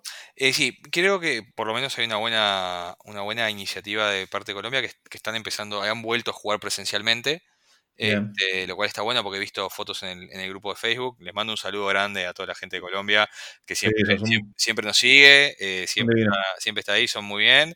Este, y espero, espero eh, realmente de corazón que para todos los metas, ¿no? O sea, no solo. Y dejando de lado, sí, por el tema de la TAM y lo demás. O sea, porque la verdad es que para muchos eh, este hobby es como también un, un respiro, ¿viste? De ir y juntarte con amigos. Es la excusa para juntarte con tus amigos que no ves sino. Eso pasa. Entonces, Es eh, eh, eh, en, este, en este año de pandemia eso ha pegado mucho también. La parte de la sociabilización no hay que subestimarla y, y creo que el hobby este es, tiene un aspecto de socialización, creo que es lo más, uno de los más importantes de lo que es el hobby en sí. Entonces, eh, ojalá que puedan volver. No descarto, yo por lo menos no- ni lo discutimos, estoy pensando en voz alta, ¿no? Pero yo no descarto de la posibilidad de, si no lo podemos hacer de equipos, hacer una especie de, de torneo, digamos, individual e invitarlos a todos para que vengan acá, Sí. latinoamericano, y que, porque capaz, capaz que no pueden juntar un equipo de cinco, pero capaz que se vienen tres, y, Ujú. o vienen dos, o viene uno, no hay problema. O sea, tratar de hacer algo y recibirlos a todos y que pasemos un fin de semana lindo, juguemos un par de torneos, tengamos partidas casuales, juguemos Radio Quest, juguemos Warrior Machine, lo que se nos cante, no lo descarto como una posibilidad. O sea, que, que el LATAM como concepto se transforme en algo que se adapte a las circunstancias del momento. No sé qué opinan De eso. Sí, puede ser. Eh, vamos a ver, a ver, estamos en una futurología en un momento que, que estamos en, dos cosas importantes, la, la tercera oleada mundial y la vacunación. O sea, digo, de la combinación de ambas puede salir cualquier cosa. Totalmente. O no- la vacuna muta y nos volvemos mutantes y ganamos superpoderes. Este, eh, puede pasar muchas cosas. Todo puede ser y nada también, básicamente. Es lo que, es lo que dice Bernardo y creo que estamos todos de acuerdo con eso. Eh, nos gustaría tener una respuesta más concreta, pero la realidad es que no la hay. Así que, mientras tanto, eh, stay tuned, como dicen. Quédense en sintonía y eh, tendremos novedades cuando las tengamos. Muy bien. Bueno, continuamos con las preguntas. Ahora vienen unas preguntas de Ben, este, que nos pregunta. Lo primero es si, eh, si, en- si nos animaríamos a organizar un torneo de fin de, man- de, fin de semana, eh, particularmente de, de Machine, en esto de eh, secundar la emoción para planear torneos en 2021. Imagino que, que Ben dice, se, se está refiriendo a torneos en War Table, pero perfectamente pueden ser torneos presenciales. Eh, No, no, creo que Portable, que es, este, es un poco la pasión de Ben. Yo creo que es un excelente momento para que Cuarto de Guerra in- incorpore a, a su cuarto de guerra, que es Ben, y que lo nombremos embajador oficial de Cuarto de Guerra, Estoy de acuerdo. eh, embajador plenipotenciario con capacidad para organizar torneos de Roll Machine. Ben es el tipo que tiene la simpatía, el encanto, la personalidad y la capacidad organ- organizativa de hacerlo. Y la paciencia. Álvaro, y paciencia. Álvaro Santiago y yo somos tres este, quesos organizando torneos de ese tipo, ya lo hemos demostrado ampliamente. Sí. No tenemos las capacidades para hacerlo, ni, ni las paciencias, ni las parejas, este, o, la, la ausencia de. Este, creo que este, en ese momento que eh, quizás sería el momento de o incorporar a un, a un cuarto de guerra o hacer franquicia y venderle la marca cuarto de guerra con, por todo su valor, que no es mucho. Este, que yo, la, la gente puede realizar torneos bajo nuestro paraguas y nosotros los ayudamos con publicidad, menciones, este, O sea, puede aparecer algo en un torneo, cosas por el estilo. e- esto, esto es lo más parecido a, una- a un esquema de pirámide tipo, que, he visto en mi vida en un podcast, pero ah, lo apoyo 100%. Sí. Eh, a ver, la idea, obviamente en lo que podamos dar una mano lo vamos a hacer. Eh, digo, todo lo que sume tratamos de estar. La realidad, creo que, no, digo, porque San- Santiago no ha jugado una partida en War Room todavía. No estaría, Es no estaría- cierto. no estaría mal que este año pruebe, por lo menos pruebe jugar algo, aunque sea. Tengo intenciones, tengo intenciones de hacerlo. Bien, bien. tal. Quedan cuatro días del año, Santi. Eh, Ah, no, ah, en este año, no, no, no. este No, año no, el año que viene. el año que viene. Démosle, démosle- démosle- po- vamos, ahora cuando entremos a la parte de objetivos 2021, podemos hacer que juegue una partida de War Machine. Este, de War Machine no digo de, de War, eh, ay, ¿cómo se llama? War Table. Este, gracias. Eh, pero bueno, a lo que voy con esto es que en lo que podamos ayudar a mostrar, ¿estamos dispuestos a dar una mano? Sí lo estamos. Eh, ¿Jugaré, jug- dedicarle un fin de semana al torneo? Tal vez, con tiempo, mucha planificación y negociación y generación de wife points previos para nuestras parejas. Tal vez podamos hacerlo también. Eh, pero la realidad es que creo que todos los tres, los tres de nosotros preferimos, eh, si tenemos que elegir un fin de semana para jugar presencial o Pro si lo permite la pandemia, lo vamos a hacer presencial. Si no, si vemos que esto no da para otra cosa, obviamente que lo hacemos. Lo que no, lo que no deja de lado que yo cuando jugué el torneo un fin de semana con gente de todos los países de habla hispana, que lo organizaba la gente de, de Steam Madness, de lo- de- del podcast, del otro podcast en español que anda en la vuelta, eh, estuvo muy bueno, pasé muy bien, no lo puedo negar, pero eh, lleva como un tiempo y una disponibilidad, porque es raro, cuando vos te vas a jugar un torneo, te vas, no estás en tu casa. Cuando vos estás jugando un torneo online, estás en tu casa. Entonces te llaman, eh, te llama tu nene, te llama tu señora, tenés que hacer la comida, tenés que hacer un mandado. Y cuando estás en un torneo presencial no estás y punto, y la gente se arregla como puede. Entonces cambia un poco la, la, la dinámica de eso, por lo menos para mí. No sé qué opinan ustedes. Sí, a mí me complica bastante más por algún motivo jugar eh, War Room que eh. War Room. Que jugar este que jugar presencial. Creo que está un poco el hecho de eso mismo. eh, yo no soy de jugar videojuegos en línea, entonces capaz que no tengo en casa instalada la cultura del estoy jugando, no molestes. Entonces eh, es más difícil para mí decirme, me, voy a jugar a X lado, cosa que mi señora está acostumbrada, eh, pues lo hago siempre, a decir estoy acá, pero no puedo este, cortar porque además eh, no es más tan fácil. No, no, no puedo cortar 10 veces porque este, tengo una persona a otro lado. Entonces capaz que ese, sentido para mí, Wordtable se me complica mucho. Y además, un hecho simple. Uso la computadora para trabajar, me cuesta mucho desvincularla de eso y mi estrés sube mucho. Y nunca fui un jugador de PC, siempre jugué consolas y no me manejo con el mouse para, para jugar. Es esa. Santi. A mí me pasa un poco lo mismo en cuanto a- al tema de, de, esto de, que cuando vas a jugar a un lugar, vas físicamente ahí y no estás en tu casa y, estás con la atención centrada en eso. Y, eh, creo que es lo que me ha limitado más en probar este Wartable, porque para yo poder hacer algo de eso en mi casa lo tengo que hacer cuando ya los niños se han ido a acostar, cosa de, limitar la- la- las posibles interrupciones y eso y no es lo más cómodo para todo el mundo y, tam- y bueno, y tiene que pelear con otros espacios. Este, no quiere decir que no, no, no, lo, no lo pruebe, este, por el contrario, un poco en oposición a, a Bernie, o sea, yo no tengo problemas en, en el tema de utilizar la computadora para jugar y el hecho de, bueno, ahora como les voy a contar con el tema de los juegos de rol, este, he tenido que migrar a, una, a lo que es jugar online utilizando computadora, entonces lo tengo un poco incorporado, pero... Pero bueno, en, en tema de, de War Machine, creo que me ha limitado un poco eso, el tema de encontrar, eh, hacer la combinación de tiempo y espacio para poder dedicarle a eso y que compite con otros, otras actividades. ¿Algo? Entonces estamos todos de acuerdo que el nuevo embajador de Wordtable para torneos de cuarto de guerra va a ser Santiago, que es el que tiene más costumbre en esto. Muy bien, sigamos adelante. ¡No! Ya está, está decidido Santiago, lo lamento. Gracias, Ben. A ver, jugás al rol, administrás este, la página de, de Facebook, tenés tu OnlyFans, digo. Santi, vos tenés más, más. Ah, Tenés una presencia online bastante, bastante grande, así que es, es el momento de sacarle provecho. Así que antes de darle tiempo de rebatir esto, sigamos adelante. Bueno. Bueno, la siguiente pregunta de Ben es para mí y pregunta si me voy a animar a dirigir una partida de Iron Kingdoms eh, RPG. Eh, el principal limitante, o sea, tengo los libros de Iron Kingdoms RPG, el principal limitante es que Por no... supuesto. por supuesto. Supuesto, libros. Vos también... Es más, les cuento. Santi me regaló uno a mí porque tenía tantas copias que le sobraban. Y me regaló una copia de- del manual de, de Iron Kingdoms. Bueno, viste, Bernardo también lo tiene.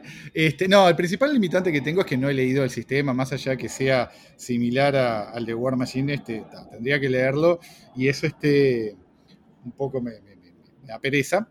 Eh, en ese sentido, igual ya habíamos hablado localmente con, que con el anuncio de, de Predator Press de sacar el setting de Iron Kingdoms para D&D quinta edición, ahí sería como bastante más viable. O sea que sí, no, no un, pro- un problema en eventualmente hacerlo. Y además con esto que les comentaba antes, de que retomé hace un tiempo el tema de, de los juegos de rol y necesidad, porque en los grupos, no solo por el tema pandemia, sino porque en los grupos de juego hay jugadores que están en otros lugares del mundo, este, jugamos por, por vía web. Este, con las herramientas que hay disponibles, Roll20 y Skype, y está así que eso lo tengo un poquito más aceitado, así que este, sería cuestión de, coordinar y- y ver qué sale. Señores, hago una propuesta allá en este momento y la hago acá en vivo. Ay, no. Sí, sí, sí, ya está. Eh, una vez que salga quinta de, de Iron Kingdoms RPG, eh, le damos el tiempo necesario a Santiago para que haga la investigación. Propongo, propongo que ya que fue Ben el que lo sugirió, que hagamos y traigamos a algún invitado más y hagamos un episodio en el cual hacemos un one shot del RPG y lo grabamos y sale como, como un capítulo de podcast. Me encanta, me Lo dije. encanta. Tengan presente que este, para a hacer un Kickstarter para esto y, yo soy un poco cínico respecto a los tiempos Santiago, de cumplimiento de, de Kickstarter no- de, de tengo ninguna duda que, sin que vas a regañadiente, vas a vacapear ese Kickstarter y apenas puedas lo vas a tener. Además, es muy probable que eh, si es un Kickstarter de, un, de, un- de- de- de reglas, va a haber una copia virtual de esto. Sí, no tengo eso, duda. eso es cierto. Entonces, entonces vas a tener, lo vas a tener en el momento que, que todo el mundo, que todo el resto del mundo lo tenga, así que lo vas a poder hacer. Yo lo propongo, lo tiro acá, eh, me parece que puede estar bueno. Hacer una, una sesión, eh, ya la, la podemos grabar por Facebook, la podemos grabar por YouTube, la podemos hacer por Twitch, por lo que ustedes quieran, eso lo, lo convenimos. Pero si, yo creo que si le decimos, le mando un mensaje ahora a Ben, me va a decir que sí. Eh, es cuestión de encontrar capaz que un jugador más para no dejarlo muy tupido y creo que estamos, ¿no? ¿Qué opinan ustedes? Sí, sí, sí, sin duda. Igual este, ya, ya teníamos en, eh, en, en el otro grupo, el grupo nuestro este candidatos. Es jugadores no nos van a. Estoy total. ¿Podemos llamarlo eh, Warsharks peligrosamente grandes? Ese fue un chiste interno, no vamos a aclarar de qué se trata, nada más que eso. Ay, Dios. Eh, bueno, Warsharks peligrosamente grandes. Y ponemos a una Gorax. cosa de, de Jinx. sí. Gorax peligrosamente grandes es un excelente nombre. Eh, Santiago, te lo dejamos a, a mano. Ahí tenemos un objetivo para el 2021, jugar el, el rol de, de Iron Kingdoms en quinta edición de de D&D cuando salga esto. Eh, no, ya, ya, además extraño, yo debo decir que hace muchos años que no juego rol y extraño mucho jugar rol, así que es la excusa perfecta eh, para poder hacerlo, así que cuenten conmigo, eh, obviamente porque lo sugerí, así que bueno, nada, eso. ¿Seguimos? Seguimos. Eh, la última pregunta de Ben son tendencias del meta sudamericano. ¿Va a dominar a Sacelo Controls? Sí, según es, una, es una pregunta que tiene que responder íntegramente Bernie. Me olvido de sacar el si- si- si- micrófono. Yo creo que Álvaro está en condición de responder. Eh, yo creo que sí. Este, Asacelo Controls es, extrema, es muy fuerte, extraordinariamente fuerte, creo yo. Y no sé si dominar, pero que va a ser un- una de las listas. Asacelo Controls y Arcadius es tremendo pairings. Lo, lo escucharon acá primero. Eh, yo puedo decirlo por experiencia propia que sí. ¿Sí? Sí, sí, estoy de acuerdo. Es así. Es así. Eh, a ver, de nuevo, ¿no? Eh, creo que lo que va a pasar, o sea, yo estoy, yo estoy mirando las respuestas que tengo en Circle para jugar contra Cecelo. Por ende, ya es una presencia dominante porque no necesito, necesito ir con una respuesta puntual para eso o realmente las chances de ganar mías son muy bajas. Entonces, eso ya te dice bastante. Santi, Bernie, vos en algún momento decías como que Azacelo era muy potente en un formato más limitado como Wuppertal Machine. Eh, ¿Te retractaste? ¿Ahora pensás que en 75 puntos es más viable? No, no, lo que pasa es que eso, eso fue pre-Vengeance Dunia. O sea, eh, el tema está que, a ver, Asacero tiene. Asacero en sí es una fit con patas, es una muy buena presencia en sí mismo y tiene alguno, tiene habilidades interesantes que le da a sus, a su presión de riposte y el, henchman que le da a su, a su, su ejército. El tema está que podía jugarlo en We Work for Food, que vas a jugarlo con una, una lista de super amigos, una lista básicamente con Narcons, que funcionaba muy bien, pero era limitado. Podía jugarlo en Farrow, que yo lo jugué y es muy divertido, eh, pero tenía problemas porque la infantería Farrow es infantería liviana y el, el- meta no está en un momento para- agradable para la infantería liviana. O ahora lo podés jugar en Vengeance of Dunia con una excelente infantería pesada, que son los Champions, y él le da a los Champions todo lo que quieren, y los Champions toman del todo lo que quieren. O sea, un buff de armadura, fuerza, defensa y riposte este, es exactamente lo que, lo que los Champions necesitaban para hacer una unidad súper viable. Y ahora lo son. no tengo nada que agregar, es así. Estoy totalmente de acuerdo. Bueno, ¿seguimos? ¿Me, me comen los mosquitos? Me, Bien. me deprimí, me deprimí. Sigamos. Bueno, las siguientes preguntas son de Ezequiel, de nuestro meta local. La, pregunta, la primera pregunta es: ¿Cuál es su facción favorita para enfrentarse y cuál es la que más odian? Eh, ¿Querés empezar, Bernie? Bien, para enfrentarme, siempre me gustó mucho enfrentarme a Coq, porque cuando tenés un Coq bien duro enfrente, sabes que la vas a pasar bien.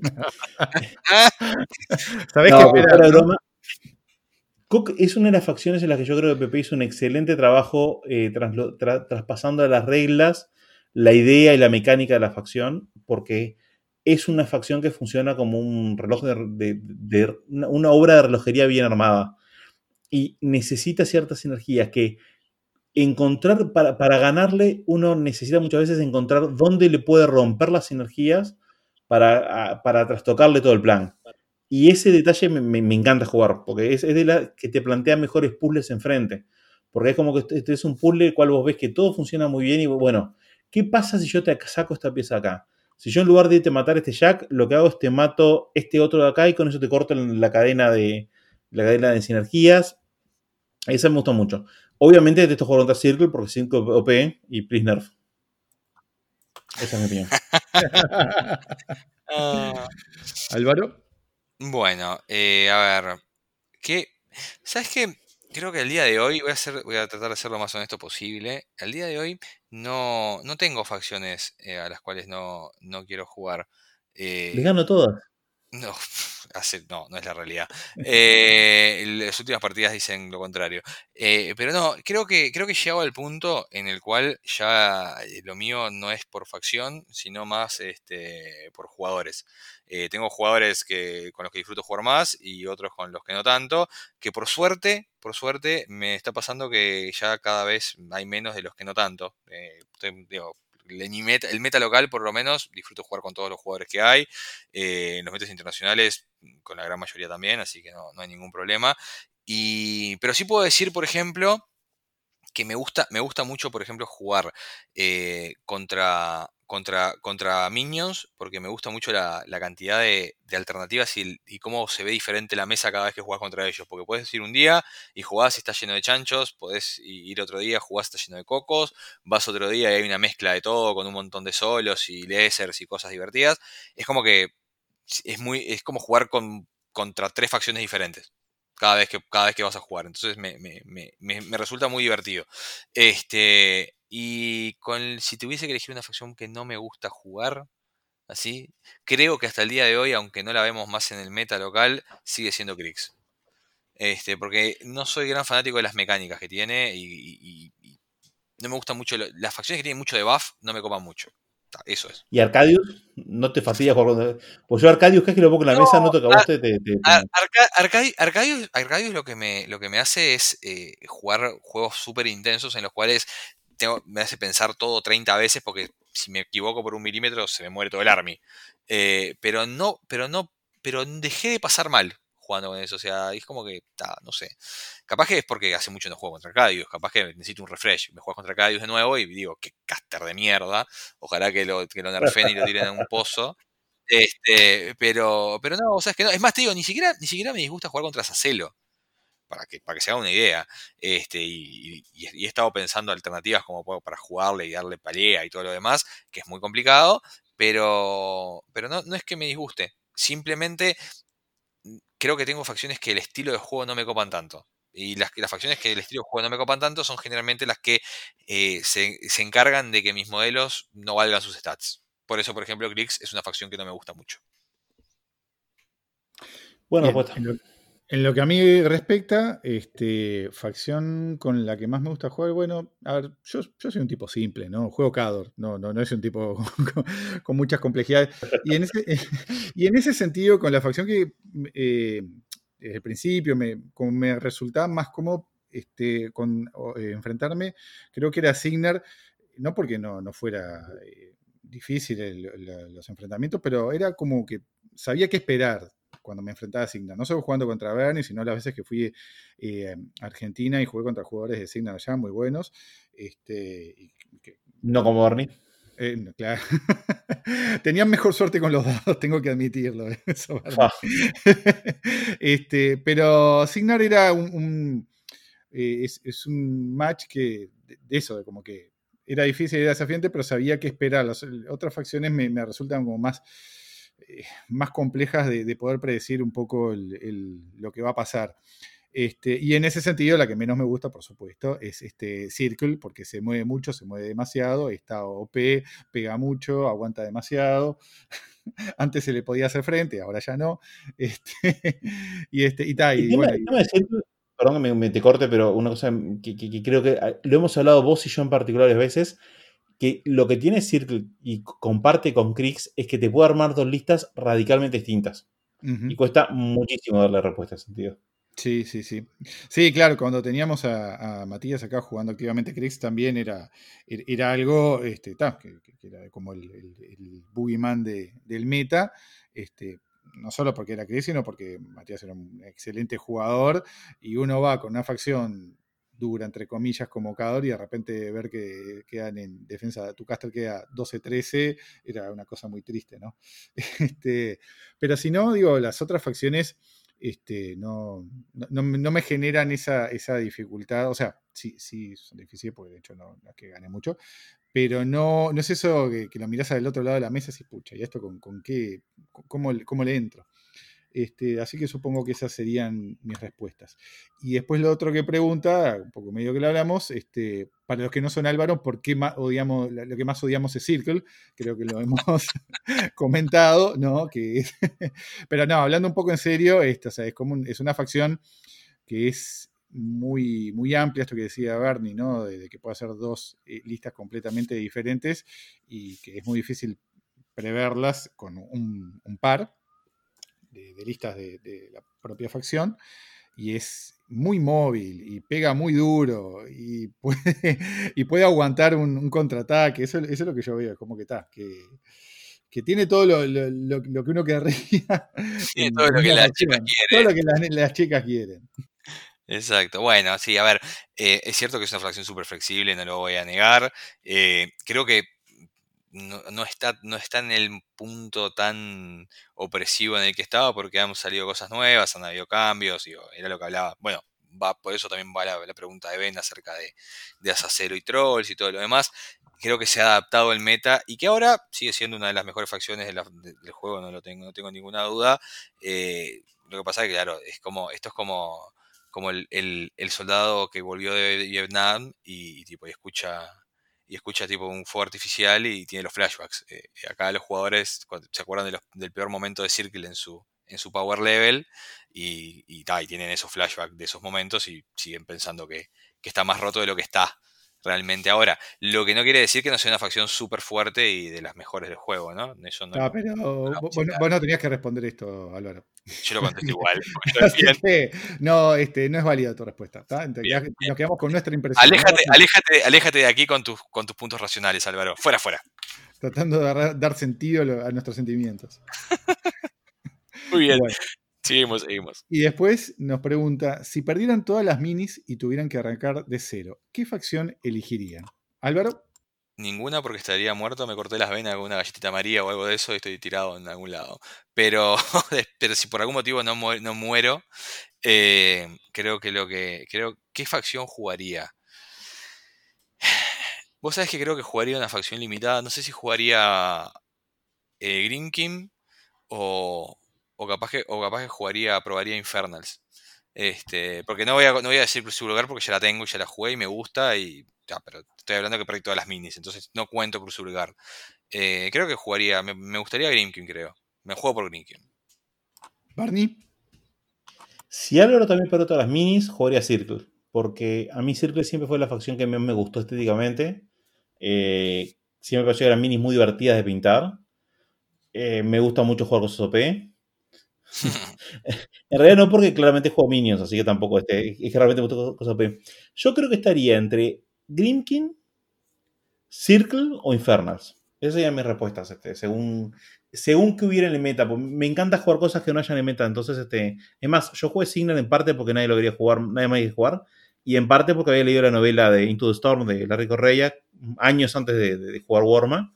Y dije, ta, quiero jugar un Storm- eh, quiero jugar algo que tenga Stormblades. Pero ya te digo, jugaría Grimkin, que me gusta mucho. Infernals o Circle, que me encanta. Excelente. Santi. eh, yo con- eh, coincido con, con Álvaro de que si me pasara algo así, pensaría en una facción limitada y en ese sentido, por estética, elegiría Crucible Guard. Si no, este, ahora que me amigué un poco más con la, la estética de los, de los horrores de Infernals, creo que Infernals es una facción muy divertida. Y si perdiera todo este resto de cordura y decidiera ir por una facción completa, me parece que iría por, eh, por Menot, porque es una facción que siempre me, me gustó la, estética y, un poco el, el, el, fluff o, la intención de lo que sería el estilo de juego de Menot, de fuego y, y- y de, y de negación al oponente. Y de hecho era una de las que había considerado antes de empezar el juego. Bernie. Sí, eh, voy a cambiar un poquito de pregunta, que- porque, sobre todo ustedes, porque los dos hicieron respuestas muy prudentes, este, muy, este, muy pensadas y muy realistas. Si, por ejemplo, suponete, A ver. ustedes este, eh, tienen un accidente y pierden todas las miniaturas que están transportando en su auto, pero este, le dan una indemnización de un millón y medio de dólares y ustedes no tienen por qué trabajar el próximo año y pueden comprar todo lo que quieran sin ningún tipo de limitación de, de porque su esposa le dicen, ¿sabes qué? Te mereces algo lindo que te pase, que comprate toda la... que estás en una silla de ruedas, Álvaro, por el accidente, te mereces. Exacto. Bien. Este, ahora, ahora que ya su- su- sus penes no responden, necesitan algo que les dé un poquito de alegría en la vida. Eh, y pueden elegir entre que estén pintadas, todo sin limitación. La- ni la economía ni el tiempo es un, un obstáculo. ¿Qué comprarían? No.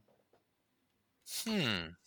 Yo eh, creo que iría por Menot. Este, ya le Sí. dije, porque, bueno, porque me gusta el- la estética, el estilo de juego. Y otro gran pro que tiene Menot, mm, pocos o casi ningunos ojos para, pens- para pintar. No, pero Santi, si, si tenés un millón de dólares, le pagás a alguien que te pinte las miniaturas. Eh, bueno, está bien. Igual me sigue gustando la, la opción de bien.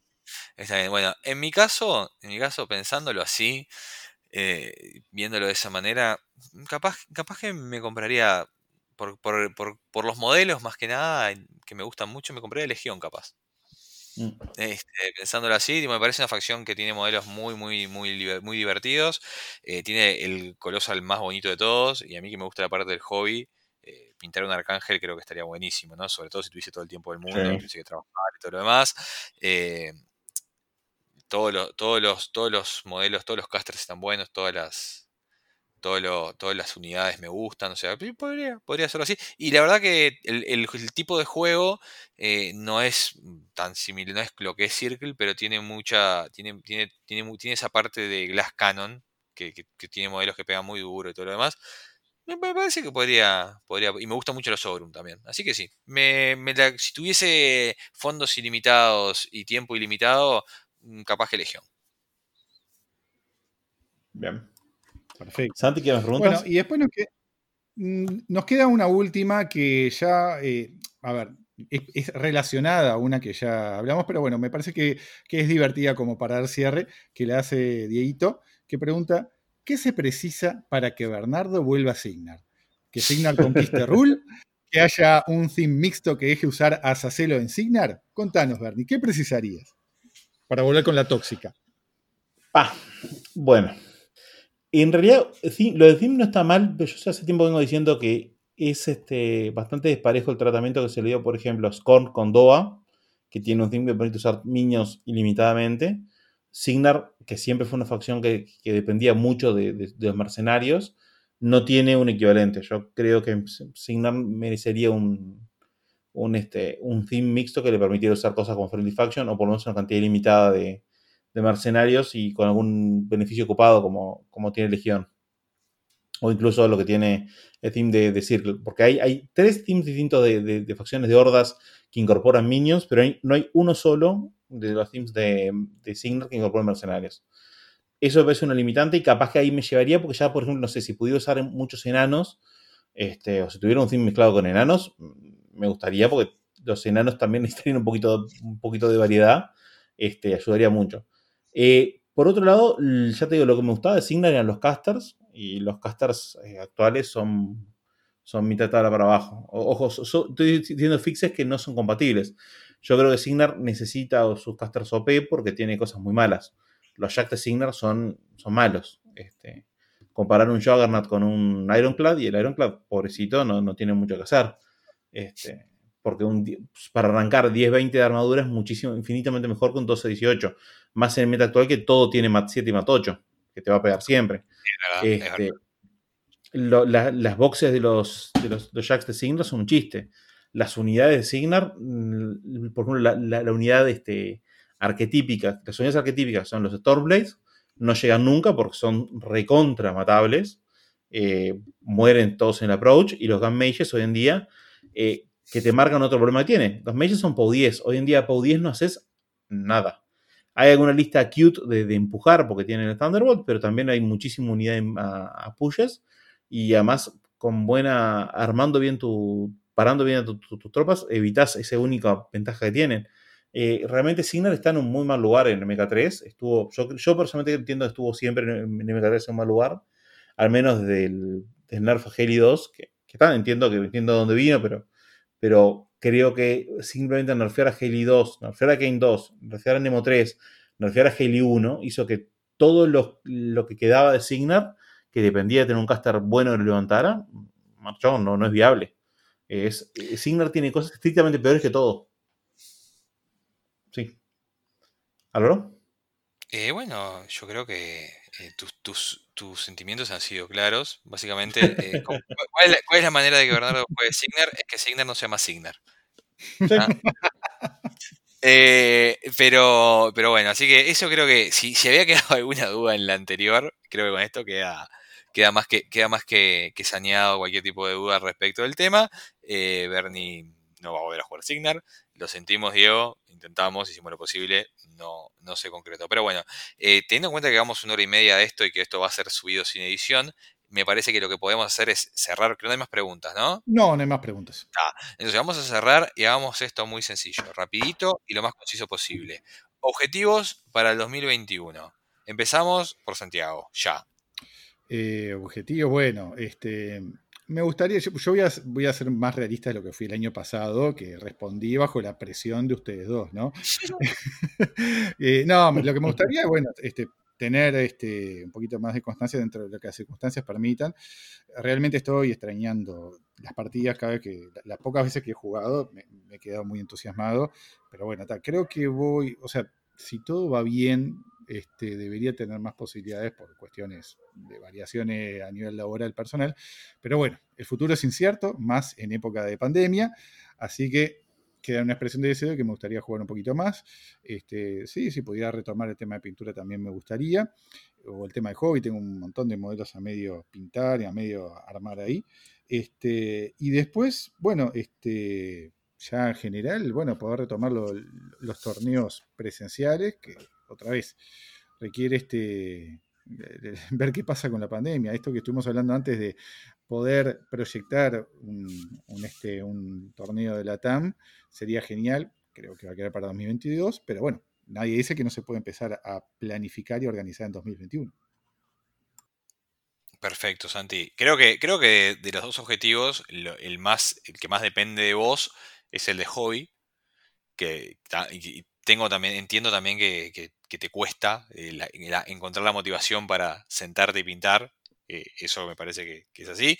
Eh, te vamos a empezar a hostigar. El, este, el año pasado fallamos en la hostigación para el Camino de Santiago, pero, pero también decidimos no hostigarte mucho porque había una pandemia de por medio. Capaz que Bernie, lo que podemos hacer ahora es hostigarlo para, para que pinte un poco más.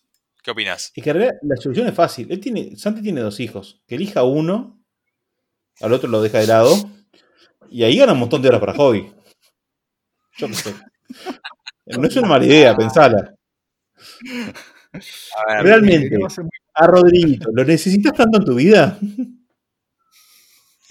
Eh, mira, Rodri ya, ya va firmemente encaminado de- en- en- por la vía de los juegos de rol, así que este sí.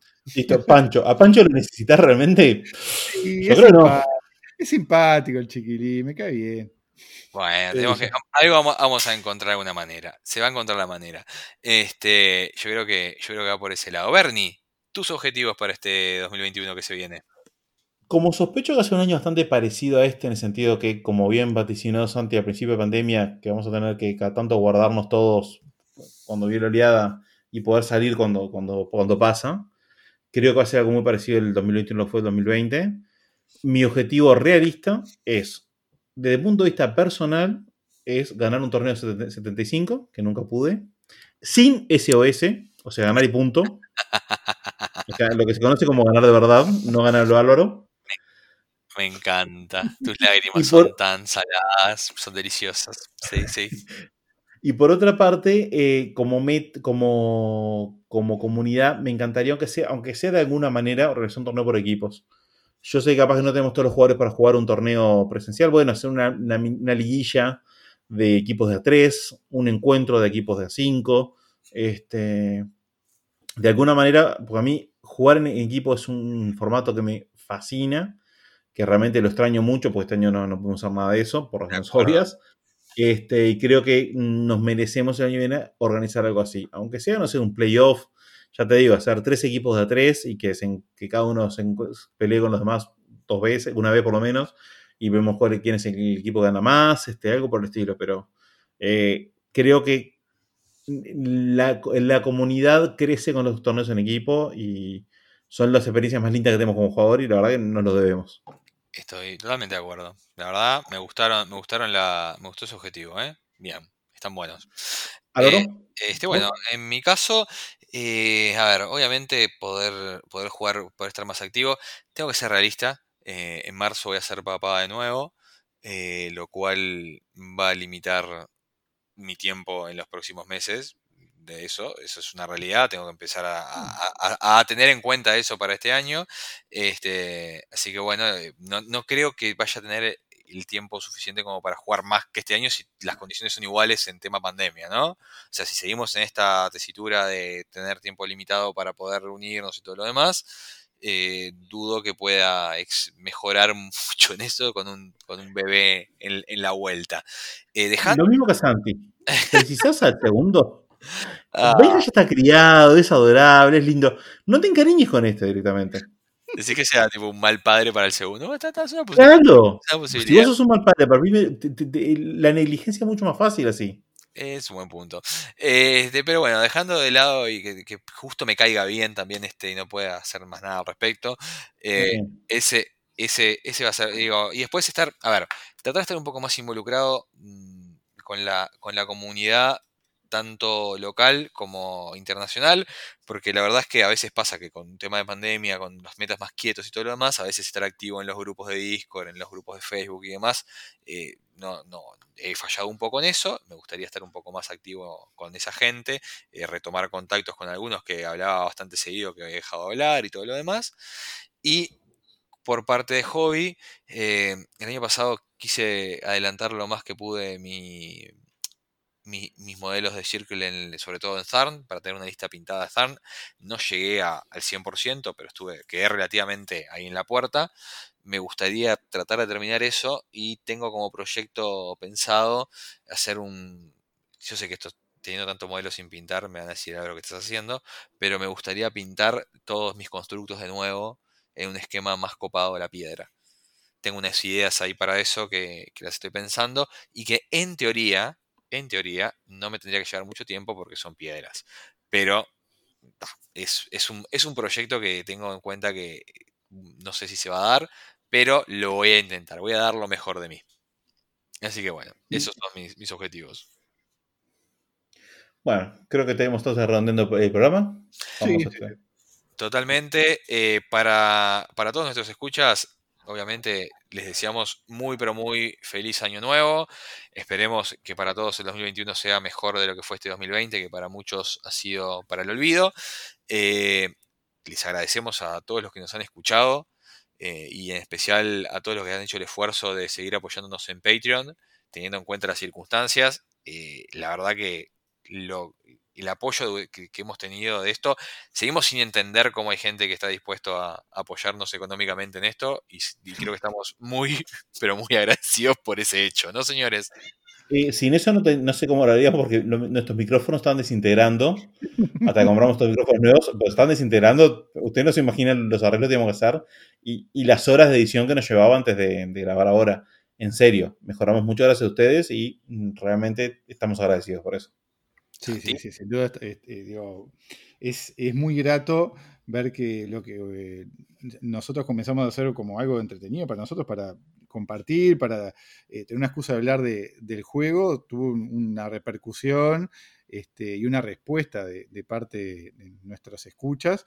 Como dice Álvaro, hasta se animaron a eh, recompensarnos económicamente, todo lo cual fue invertido en, en mejorar el podcast y, y obviamente nos generó también un sentimiento de, de, este, de responsabilidad este, al cual no hemos, estado- no hemos cumplido todo lo que deberíamos, pero el, gener- el sentimiento está, el sentimiento lo generó. Estamos, estamos totalmente de acuerdo que si, que si, si no tuviésemos los Patreons, en este podcast no, no, no hubiese tenido la continuidad que ha tenido, ¿no? Creo que, Oh, estamos, no. Creo que estamos totalmente de acuerdo con eso, ¿no? Sí, sí, sin duda. Eh, eh, porque así todos nos hemos boludeado bastante en algunas oportunidades por tema de tiempos y demás, pero nos hemos boludeado. Eh, creo que, que está.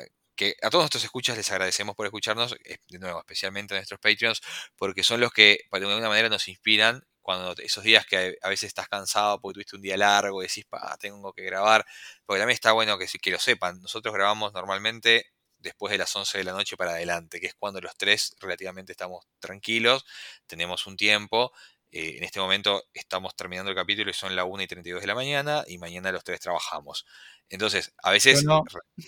te odio Santiago, a veces, a veces lleva un esfuerzo extra tener en cuenta que ese día te vas a levantar, te vas a levantar con sueño, vas a tener que pelearla el lunes para sacar la modorra, todo lo demás. Eh, quiero que sepan que lo hacemos porque para- pagan. apreciamos, exacto, apreciamos mucho, no, apreciamos su apoyo. Yo creo que el, eh, el- el tema de- de- del, del dinero, como la verdad es invertido en el podcast 100%, eso podemos decirlo con, con orgullo y seguridad, eh, no, no es el tema. Es el tema de que hay gente que está dispuesta a apoyarnos en esto. El podcast es que- un travesti dominicano que le pagamos. Este, es un enano que alquila Bernardo. Pero bueno, eh, gente, en serio, muchísimas gracias. Eh, su apoyo es lo que hace que este podcast siga, siga al aire, eh, lo que nos hace mejorar. Tenemos planes para tratar de hacerlo un poco más accesible para otras plataformas. Estamos haciendo unas pruebitas con, con Anchor, que es, un, que es una, una plataforma para podcast, a ver si podemos lograr que esté en Spotify, que esté en iTunes, que, esté, que ya nos han, muchos nos han reclamado eso. Eh, haremos lo posible, seguiremos intentando mejorar el contenido. Es un objetivo, creo que para el podcast, es tratar de mejorar siempre lo más Por que el contenido. Este, bueno, sin mucho más que agregar, y por la última vez en el 2020, mi nombre, esto fue el episodio número 42, creo, o 45, depende de donde lo veas, o 44. 43. Ahí va, 43. No, 43 fue el último. O sea, o sea que este, este- es un espe- el especial de fin de año, no tiene numeración. ¿Qué te parece? Ahí va, No. complique- compliquemos más, compliquemos más la numeración, me encanta. Un regalo para nuestros. ¿podemos, podemos poner como un, como un objetivo en, en 2021 empezar a resetear la numeración? ¿Quieren hacer una temporada 2? Sí, en el 50. Sí, sí, Sí, en el 50 es temporada 2. Uh, arrancamos la que viene No. temporada 2. Listo. Temporada 2, ya está. El, el 2019, el 2020, eh, perdón. No, no, no, no. Vamos a sacar la primera parte del episodio de Retri que tenemos grabado. Ahí va a terminar la temporada 1, de la nada así, abruptamente. Y la temporada 2 empieza con la segunda parte del, del episodio sobre Retribution. O sea que va a ser cuarto de No guerra, podemos- season 2, episodio 1, parte 2, Retri. No, no podemos hacerlo bien, ¿no? No. no. No, para No, nada, no. Así que bueno, este Bueno. fue el episodio algo de cuarto de guerra de fin de año, especial, mágico y maravilloso. Mi nombre es Álvaro Mira, Bernardo. Mi nombre es Santiago. y esto fue Cuarto de guerra. Guerra. de Guerra Cuarto. Guerra.